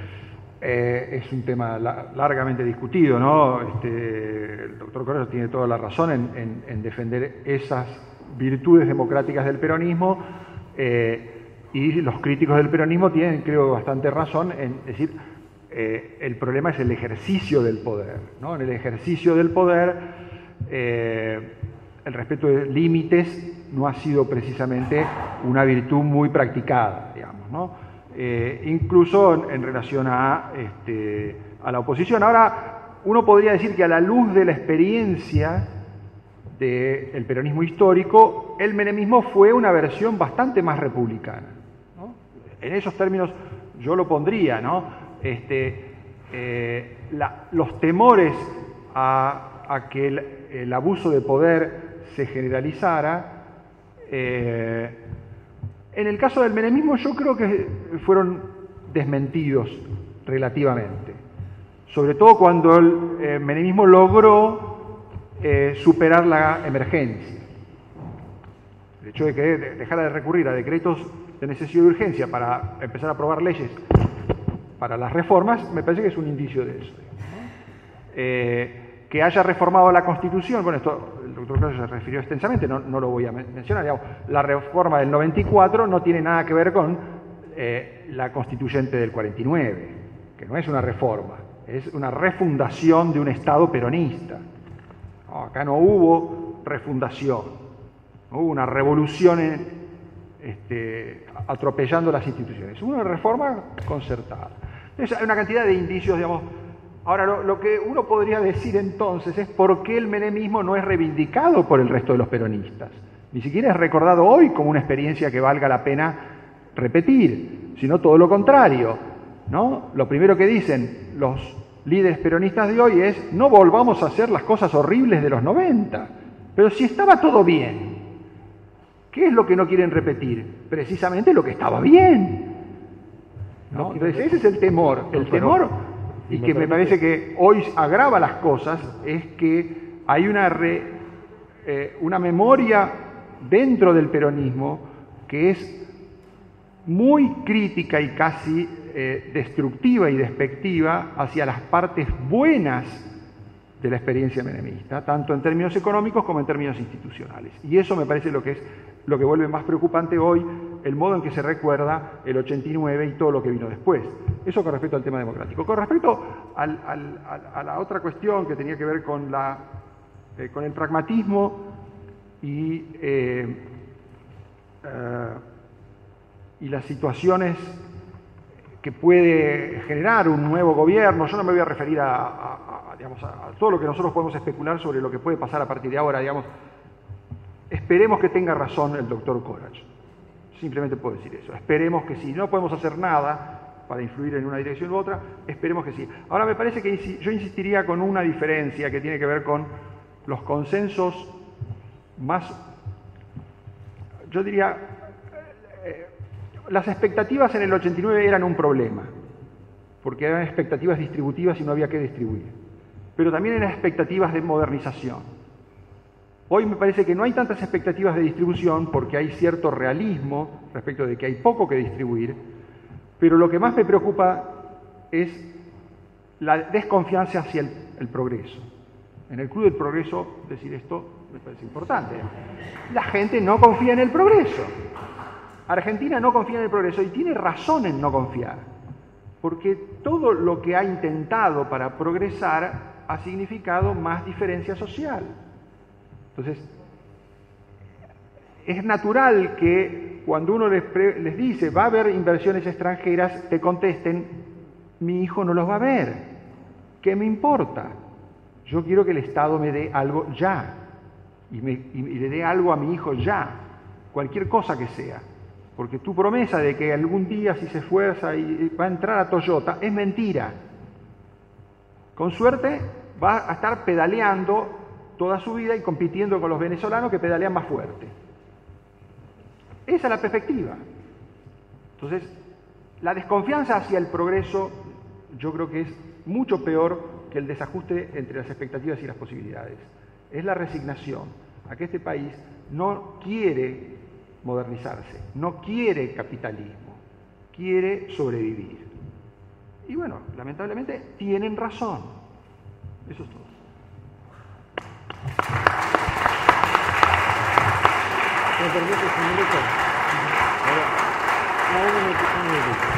No, lo quería señalar a Novaro cuando dice por qué no reivindica el menemismo. Porque el menemismo no existe.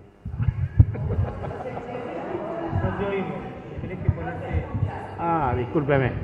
Eh, Novaro se pregunta, ¿por qué no reivindican el menemismo? Y yo le contesto lo que escribí a siete meses, ocho meses de dejar el gobierno en Clarín, se lo puedo enviar, porque el menemismo no existe. El menemismo es una etapa del peronismo que ya pasó.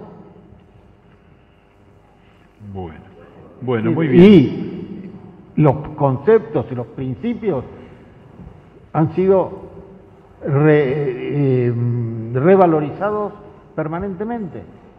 Es decir, el tema, de las, del tema, por ejemplo, del republicanismo, de las eh, prácticas democráticas, etcétera, siempre han sido reivindicadas.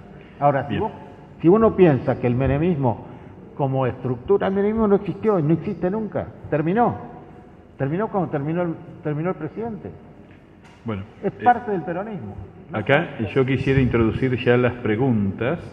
Eh, tenemos eh, eh, es un caso extraño porque hay, las preguntas están muy dirigidas.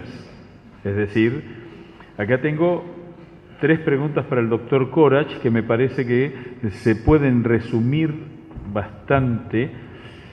Para el doctor Corach, ¿qué es ser republicano según una visión peronista? Porque no se discute el origen democrático de los gobiernos peronistas, sino componentes que luego aparecieron en el ejercicio del poder. Por ejemplo, esa disputa que hubo entre las izquierda y la derecha peronista en tiempos de Perón, que ni siquiera Perón pudo manejar, y que hoy se supone que eso va a ser más difícil conciliar. Y termina esta...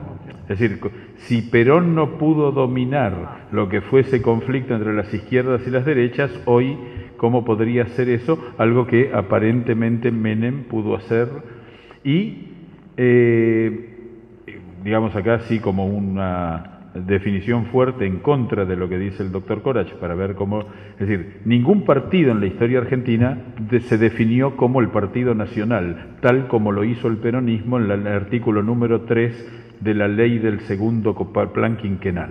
Es decir, el peronismo en algún momento se planteó como doctrina nacional y eso no sería poco republicano. En primer lugar, eh, creo que hacer un análisis sobre el, primer y el segundo peronismo nos llevaría a discutir situaciones, posiciones y doctrinas que están absolutamente obsoletas en el día de hoy, que nadie las reivindica para ser aplicadas hoy. Eh, la sangrienta división entre derechas y, e izquierdas que son propias de la década del 70, hoy no existen, absolutamente. ¿Dónde están? ¿Dónde pueden ¿De dónde puede surgir ese, conflicto entre las trizas, los montoneros, eh, el ERP y las Fuerzas Armadas? No existe. Además, incluso Perón dio un sólido respaldo a, lo, que fue la liquidación, el sometimiento, la tarea de integrar a todos en la este, desaparición de las organizaciones armadas en su segundo, eh, perdón, en el, tercer gobierno. Desgraciadamente, el tiempo conspiró en contra, falleció en 1974 y la sucesión no fue la más afortunada en ese momento. Muy bien. Aquí tenemos para el doctor Novaro. Eh, ¿Usted cree que en el... Bueno, por un lado hay una visión un poco pesimista, porque dice, por favor, tírenos algún salvavidas para apernarnos, trabajar y salir adelante, ¿no? Es una pregunta concreta, pero acá, claro, lo que viene como... ¿no? Yo espero que fuera tenga razón. bien, bien, pero esto viene enganchado en que... Eh, eh, no hagamos comentarios porque no es el método de este debate, ¿de acuerdo? Eh, si alguien quiere hacer una pregunta, por favor, por escrito. Y, pero dice, pareciera ser, doctor Novaro, que usted no vio transformaciones en lo realizado por el gobierno actual. Entonces, como digamos, esta idea de si hay transformaciones cuyo resultado todavía no se vio, no hubo transformaciones, yo lo encaro también con esa, eso que vos dijiste con mucha claridad, de que ahora hay que remontar 40 años de fracaso y antes había que remontar 10 como ese panorama doble, ¿de acuerdo? Eh, bueno, nos, aleja mucho de la discusión que me parece que es interesante sobre, sobre el 89 y, y en todo caso las comparaciones, digamos. Yo mi opinión sobre la situación actual es mía, qué sé yo. Yo, yo voté y voy a volver a votar al fracaso, digamos. Este, ha fracasado, ¿no? No, ha funcionado. Y no ha funcionado porque eh, creyó que podía seguir. Eh, yo me acuerdo de una frase que dijo una vez Alperín Dongui que me pareció muy interesante: fue, los gobiernos radicales tratan de mantener a flote los sistemas que crea el peronismo cuando ya el peronismo sabe que eso no funciona. Eso fue un poco la desgracia de Alfonsín, digamos, ¿no? de que creía que podía seguir manteniendo un Estado enorme y que eso podía seguir funcionando y darse cuenta demasiado tarde de que eso ya no funcionaba. ¿no? Cuando quiso achicar ese Estado ya había perdido la mitad de su mandato. Y a Macri le ha pasado exactamente lo mismo. Él prometió que iba a salir del kirchnerismo sin costos. ¿Cómo se le ocurrió eso? ¿Cómo se le ocurrió? Que él iba a bajar la inflación al mismo tiempo de que devaluaba, aumentaba las tarifas eliminaba los subsidios y, los controles de precios. ¿De dónde se le ocurrió que iba a bajar la inflación?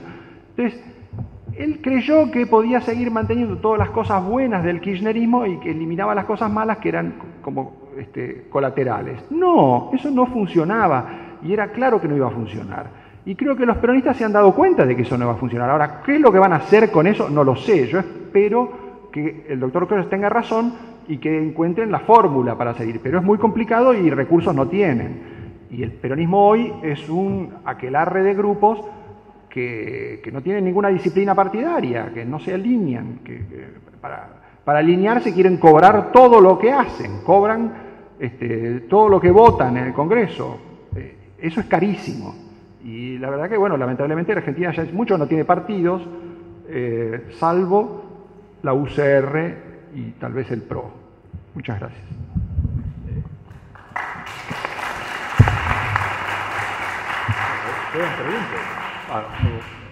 Una pregunta rápida sobre la construcción de los consensos. Quiero leo una cita muy rápidamente para hacer la pregunta. Este es de un libro muy reciente de una socióloga argentina sobre la construcción de armados políticos. Y una de las citas de la introducción dice lo siguiente, al empezar el trabajo de campo me sorprendió el nivel de acuerdo que compartían mis entrevistados, las primeras y segundas líneas del Ministerio del Interior desde la vuelta de la democracia, sobre algunos temas. Uno de estos acuerdos sobresalía en particular la fascinación por la figura de Carlos Corach, el ministro del Interior que había acompañado a Carlos Menem desde antes de que terminara su primer mandato hasta el final de su presidencia. Era clara la admiración que inspiraba la figura de Corach, acompañada por cierta dosis de envidia hacia un gobierno que había tenido el privilegio de contar con semejante arquitecto para sus negociaciones y armados políticos. ¿Por qué quiero hacer una pregunta sobre esta cita? Quiero hacer dos preguntas en realidad. Una, me parece que el doctor Corach puso mucho acento sobre la importancia del ideal del consenso en la administración de Menem. Uno puede ver eso como una convergencia de grandes ideales o de fuerzas de ideas que, están presentes en la sociedad y el, mérito del político, en todo caso, es percibirlas.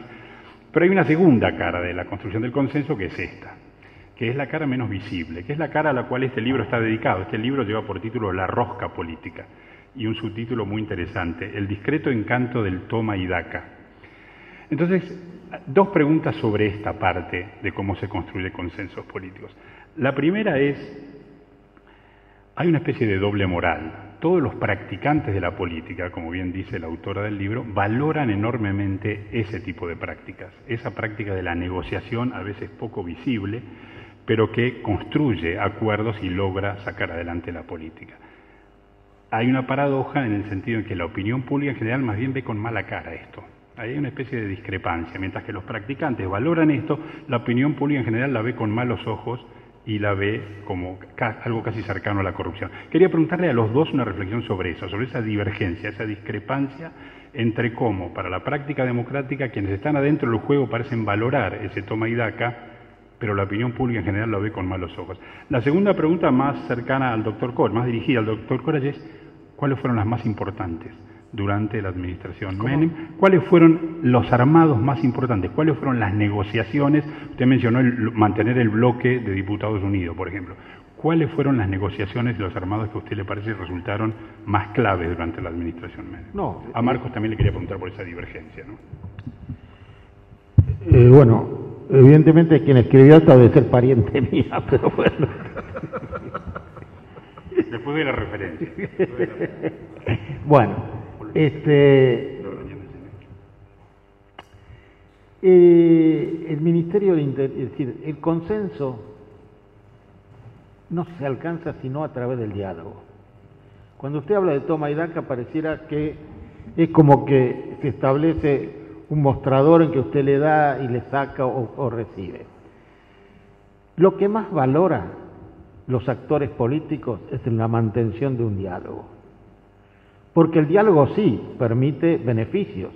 Por ejemplo, el diálogo de los gobernadores les permite a los gobernadores recibir fondos que a lo mejor de ahí, si no, no los percibirían.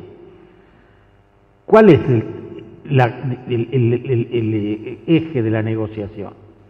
La negociación se hace en cada cosa, en, cosa en particular, en cada caso en particular, ante una ley, ante una designación, ante la necesidad de proveer a las provincias de una financiación razonable, en la necesidad de que los de, por ejemplo, las negociaciones con el radicalismo para la reforma de la Constitución.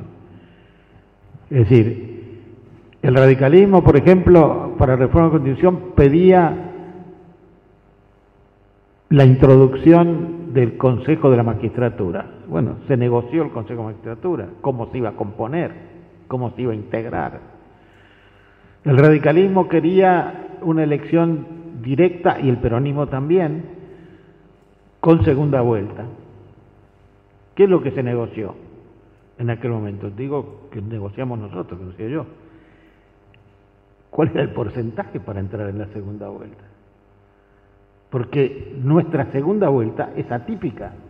La segunda vuelta son 50%. Tiene que, para no ir a la segunda vuelta, usted tiene que alcanzar el 50%.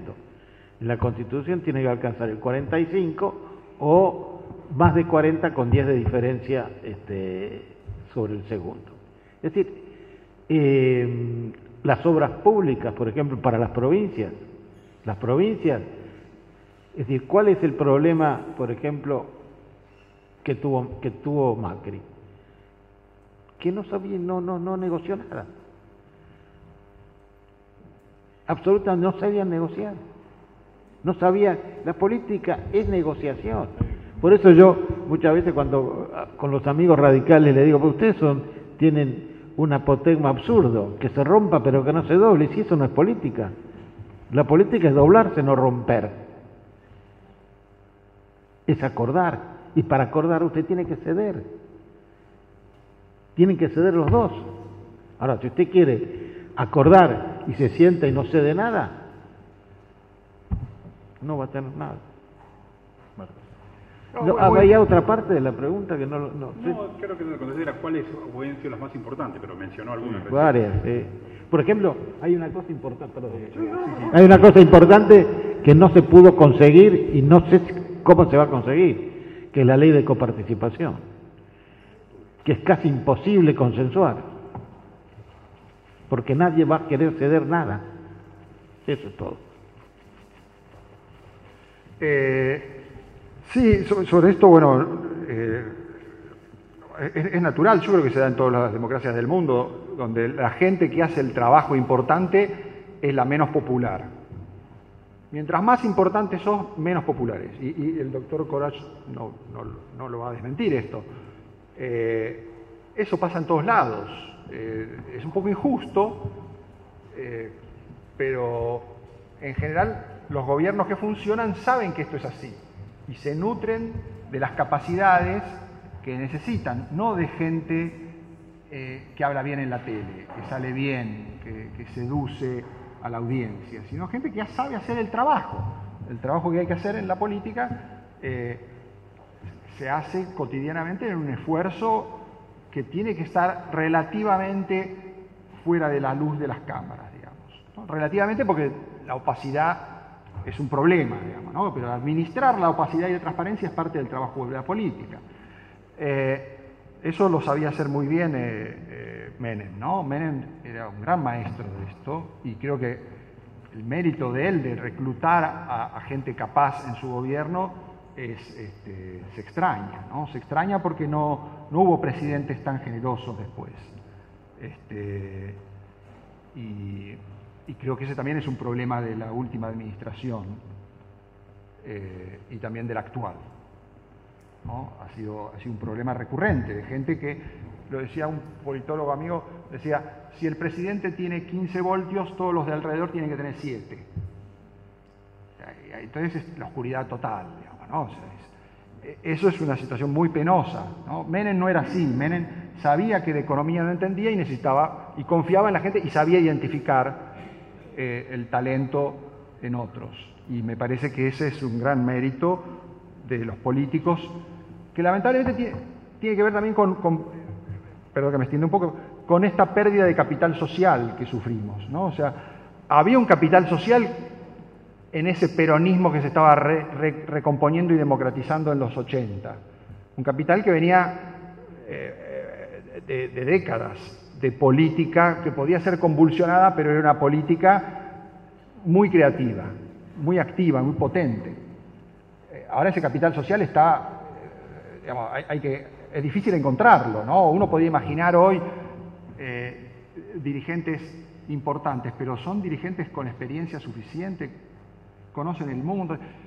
Digo, uno podría imaginar así un, neomenemismo con Alberto Fernández, donde Guado de Pedro haga la de Bausá y Santiago Cafiero haga lo de, la de Corach. No, o sea, no da, sinceramente.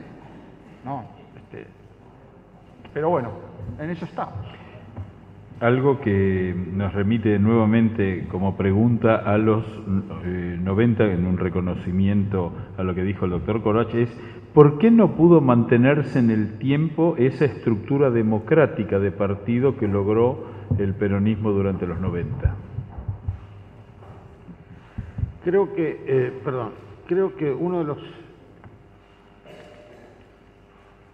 una de las causas por las cuales de alguna manera el el, eh, el proceso ese, no sé no que se interrumpió, pero sufrió graves este, retrasos y, y desinteligencias, fue la caída del gobierno radical del doctor de la Rúa. Eh, esto provocó un desconcierto y un este, avance de cierto aventurerismo que este, yo condené en su momento y por eso lo puedo hacer ahora, este, pero que tuvo complicidades bipartidarias, digamos, que no es solamente, este, pero bueno, esto, que esa, yo creo que la causa, una de las causas fundamentales fue esta. Em, después también es cierto que eh, en, el, eh, en la rama sindical, como se dice del peronismo, hay ciertas transformaciones sustanciales que de alguna manera el peronismo va a tener que resolver porque esta, eh, el, el, control, el, el, digamos, la relación con el, para ser prudente, la relación con el conflicto social el peronismo siempre la intermedió a través de las organizaciones sindicales. Y esto en los últimos tiempos está claramente que han aparecido otros actores, como los movimientos sociales, este, eh, los piqueteros, este, las organizaciones eh, de alguna manera que están eh, paralelas o compitiendo con las organizaciones sindicales. Entonces, esto creo que es un tema que sí es un tema muy importante, muy importante, que seguramente va a tener que tener una especial atención del próximo gobierno. Bueno, aquí hay una pregunta para ambos, que es que en todo lo que se ha hablado hasta ahora no apareció la palabra corrupción, que parece ser algo que en el escenario de los 2000 y los 2010 sí forman parte del debate público. Eh, entonces, eh, ¿cómo vislumbran esta realidad en la cual la, corrupción es un actor que antes no aparecía? Cuando hablamos de los 90 no apareció y ahora sí. Si esto forma parte de, eh, del cambio. bueno, no sé qué.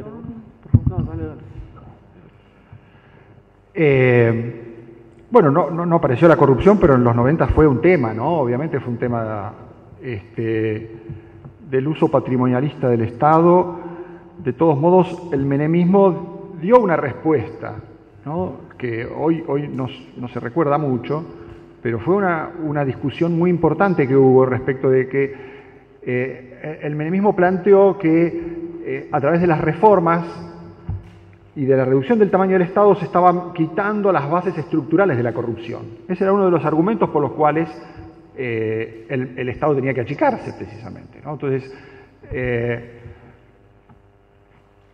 me parece que eh, el acompañamiento de corrupción en la gestión menemista tuvo, tuvo un carácter bastante, bastante problemático y bastante extendido en muchas áreas, pero que en, en alguna sentido se podía considerar que no era, no era programático. La corrupción no era programática, en el sentido de que el, programa iba en dirección a reformar el Estado para resolver el problema estructural. Si en el medio había algunas colusiones o gente que se quedaba con vueltos, era un problema transicional. A la larga el problema se resolvía porque el Estado iba a ser más chico. Eso es lo primero. Y lo segundo, que era ah, también muy importante, era que el Estado iba a empezar a regular la actividad económica a través de reglas generales.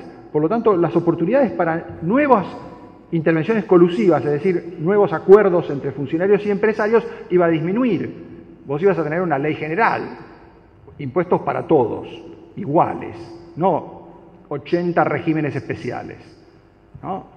La eliminación de las particularidades hacía que el Estado se volviera más transparente. Esas fueron las promesas de Menem, más allá de que se cumplieran o no, eran promesas razonables y tenían que ver con el hecho de que el programa no era corrupto, el programa era eh, de, saneamiento, de, generar un gobierno de la ley.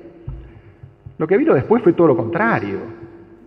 Por eso a mí me, asombra que el doctor Cora haya hecho una frase tan elogiosa sobre eh, la experiencia de Kirchner. La experiencia de Kirchner no tiene nada bueno para rescatar, porque eh, lo que hizo el kirchnerismo fue quedarse con las cosas malas y eliminar las cosas buenas. Eliminó todo eso que había avanzado el menemismo, volviendo a crear oportunidades colusivas. Fue, una corrupción programática, no es un accidente de la transición. Lo hacemos para que los propios se queden contentos y distribuimos un poco, pero para hacer que esto nos vuelva a pasar. No, fue crear desde el inicio un programa de corrupción, de corromper al Estado. Y se introdujo una serie de mecanismos para generar más corrupción más oportunidades colusivas, más particularismo, más intervención, solamente para tener oportunidades de control. La corrupción no solamente para enriquecerse, sino para, como forma de control. El gobierno como un mecanismo para corromper a los particulares. Eso fue el menemismo, eh, perdón, miren qué lapsus. Eso fue el kirchnerismo. Entonces yo no reivindico absolutamente nada, más allá de que la economía haya crecido por accidentes que no tuvieron nada que ver con esa gestión. La economía hubiera crecido igual aunque lo hubieran administrado monos, aunque no hubiéramos tenido a nadie al frente del Estado. Lo que hizo el kirchnerismo fue pervertir todo lo bueno que se había hecho en los años 90 y la verdad que me llama mucho la atención que el doctor Cones, eh, eh, bueno, es un poco la lealtad partidaria, lo entiendo, pero sinceramente espero que no sea sincero. Creo que eso realmente no hay, ahí no hay nada para rescatar y por eso tenemos un problema completamente distinto hoy de corrupción, de una corrupción estructural. eh, ¿Cuáles eran los problemas del sindicalismo en términos de corrupción en los años 90? Era el, menudeo, era el problema de la, generación de pequeños negocios en las empresas públicas. Eso sí era fácil de resolver con privatizaciones y se hizo. Hoy se ha generado un mecanismo de corrupción del sindicalismo que es nefasto. El sindicalismo es una serie de negocios completamente tramados con el rol institucional del sindicato en una cantidad de actividades, camioneros la principal. Entonces, nada que ver con lo que era el sindicalismo peronista, que podía tener muchas objeciones a su carácter más o menos democrático y abierto, pero era un sindicalismo que se ocupaba de lo que tenía que hacer. Lorenzo Miguel vivía en Mataderos, en la misma casa donde había nacido. Hoy ese sindicalismo se extraña, es otra de las cosas de capital social que hemos perdido.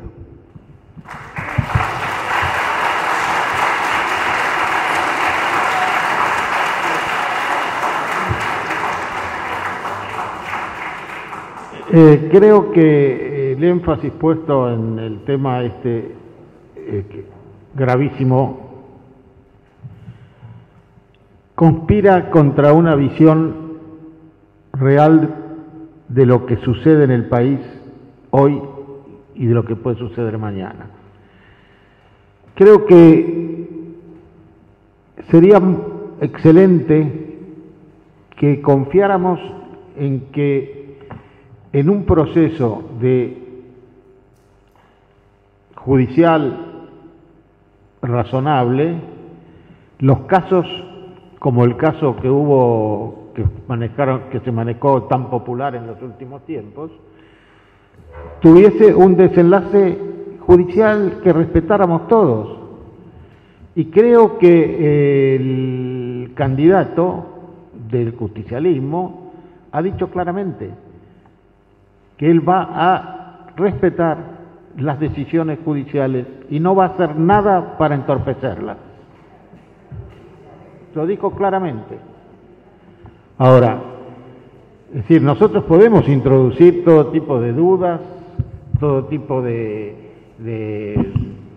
fin de predicciones, pero a mí me parece que el tema este es un tema que debe ser tratado con mucha prudencia y con mucha confianza en las instituciones del país, porque si no, realmente, ¿qué, ¿cómo hacemos? ¿De qué manera lo hacemos? ¿Cuál es la otra solución? No la veo. Y el candidato en eso fue preciso. Dijo, no voy a hacer nada que obstruya la acción de la justicia. No va a hacer. Bueno, yo propongo un aplauso para los dos expositores.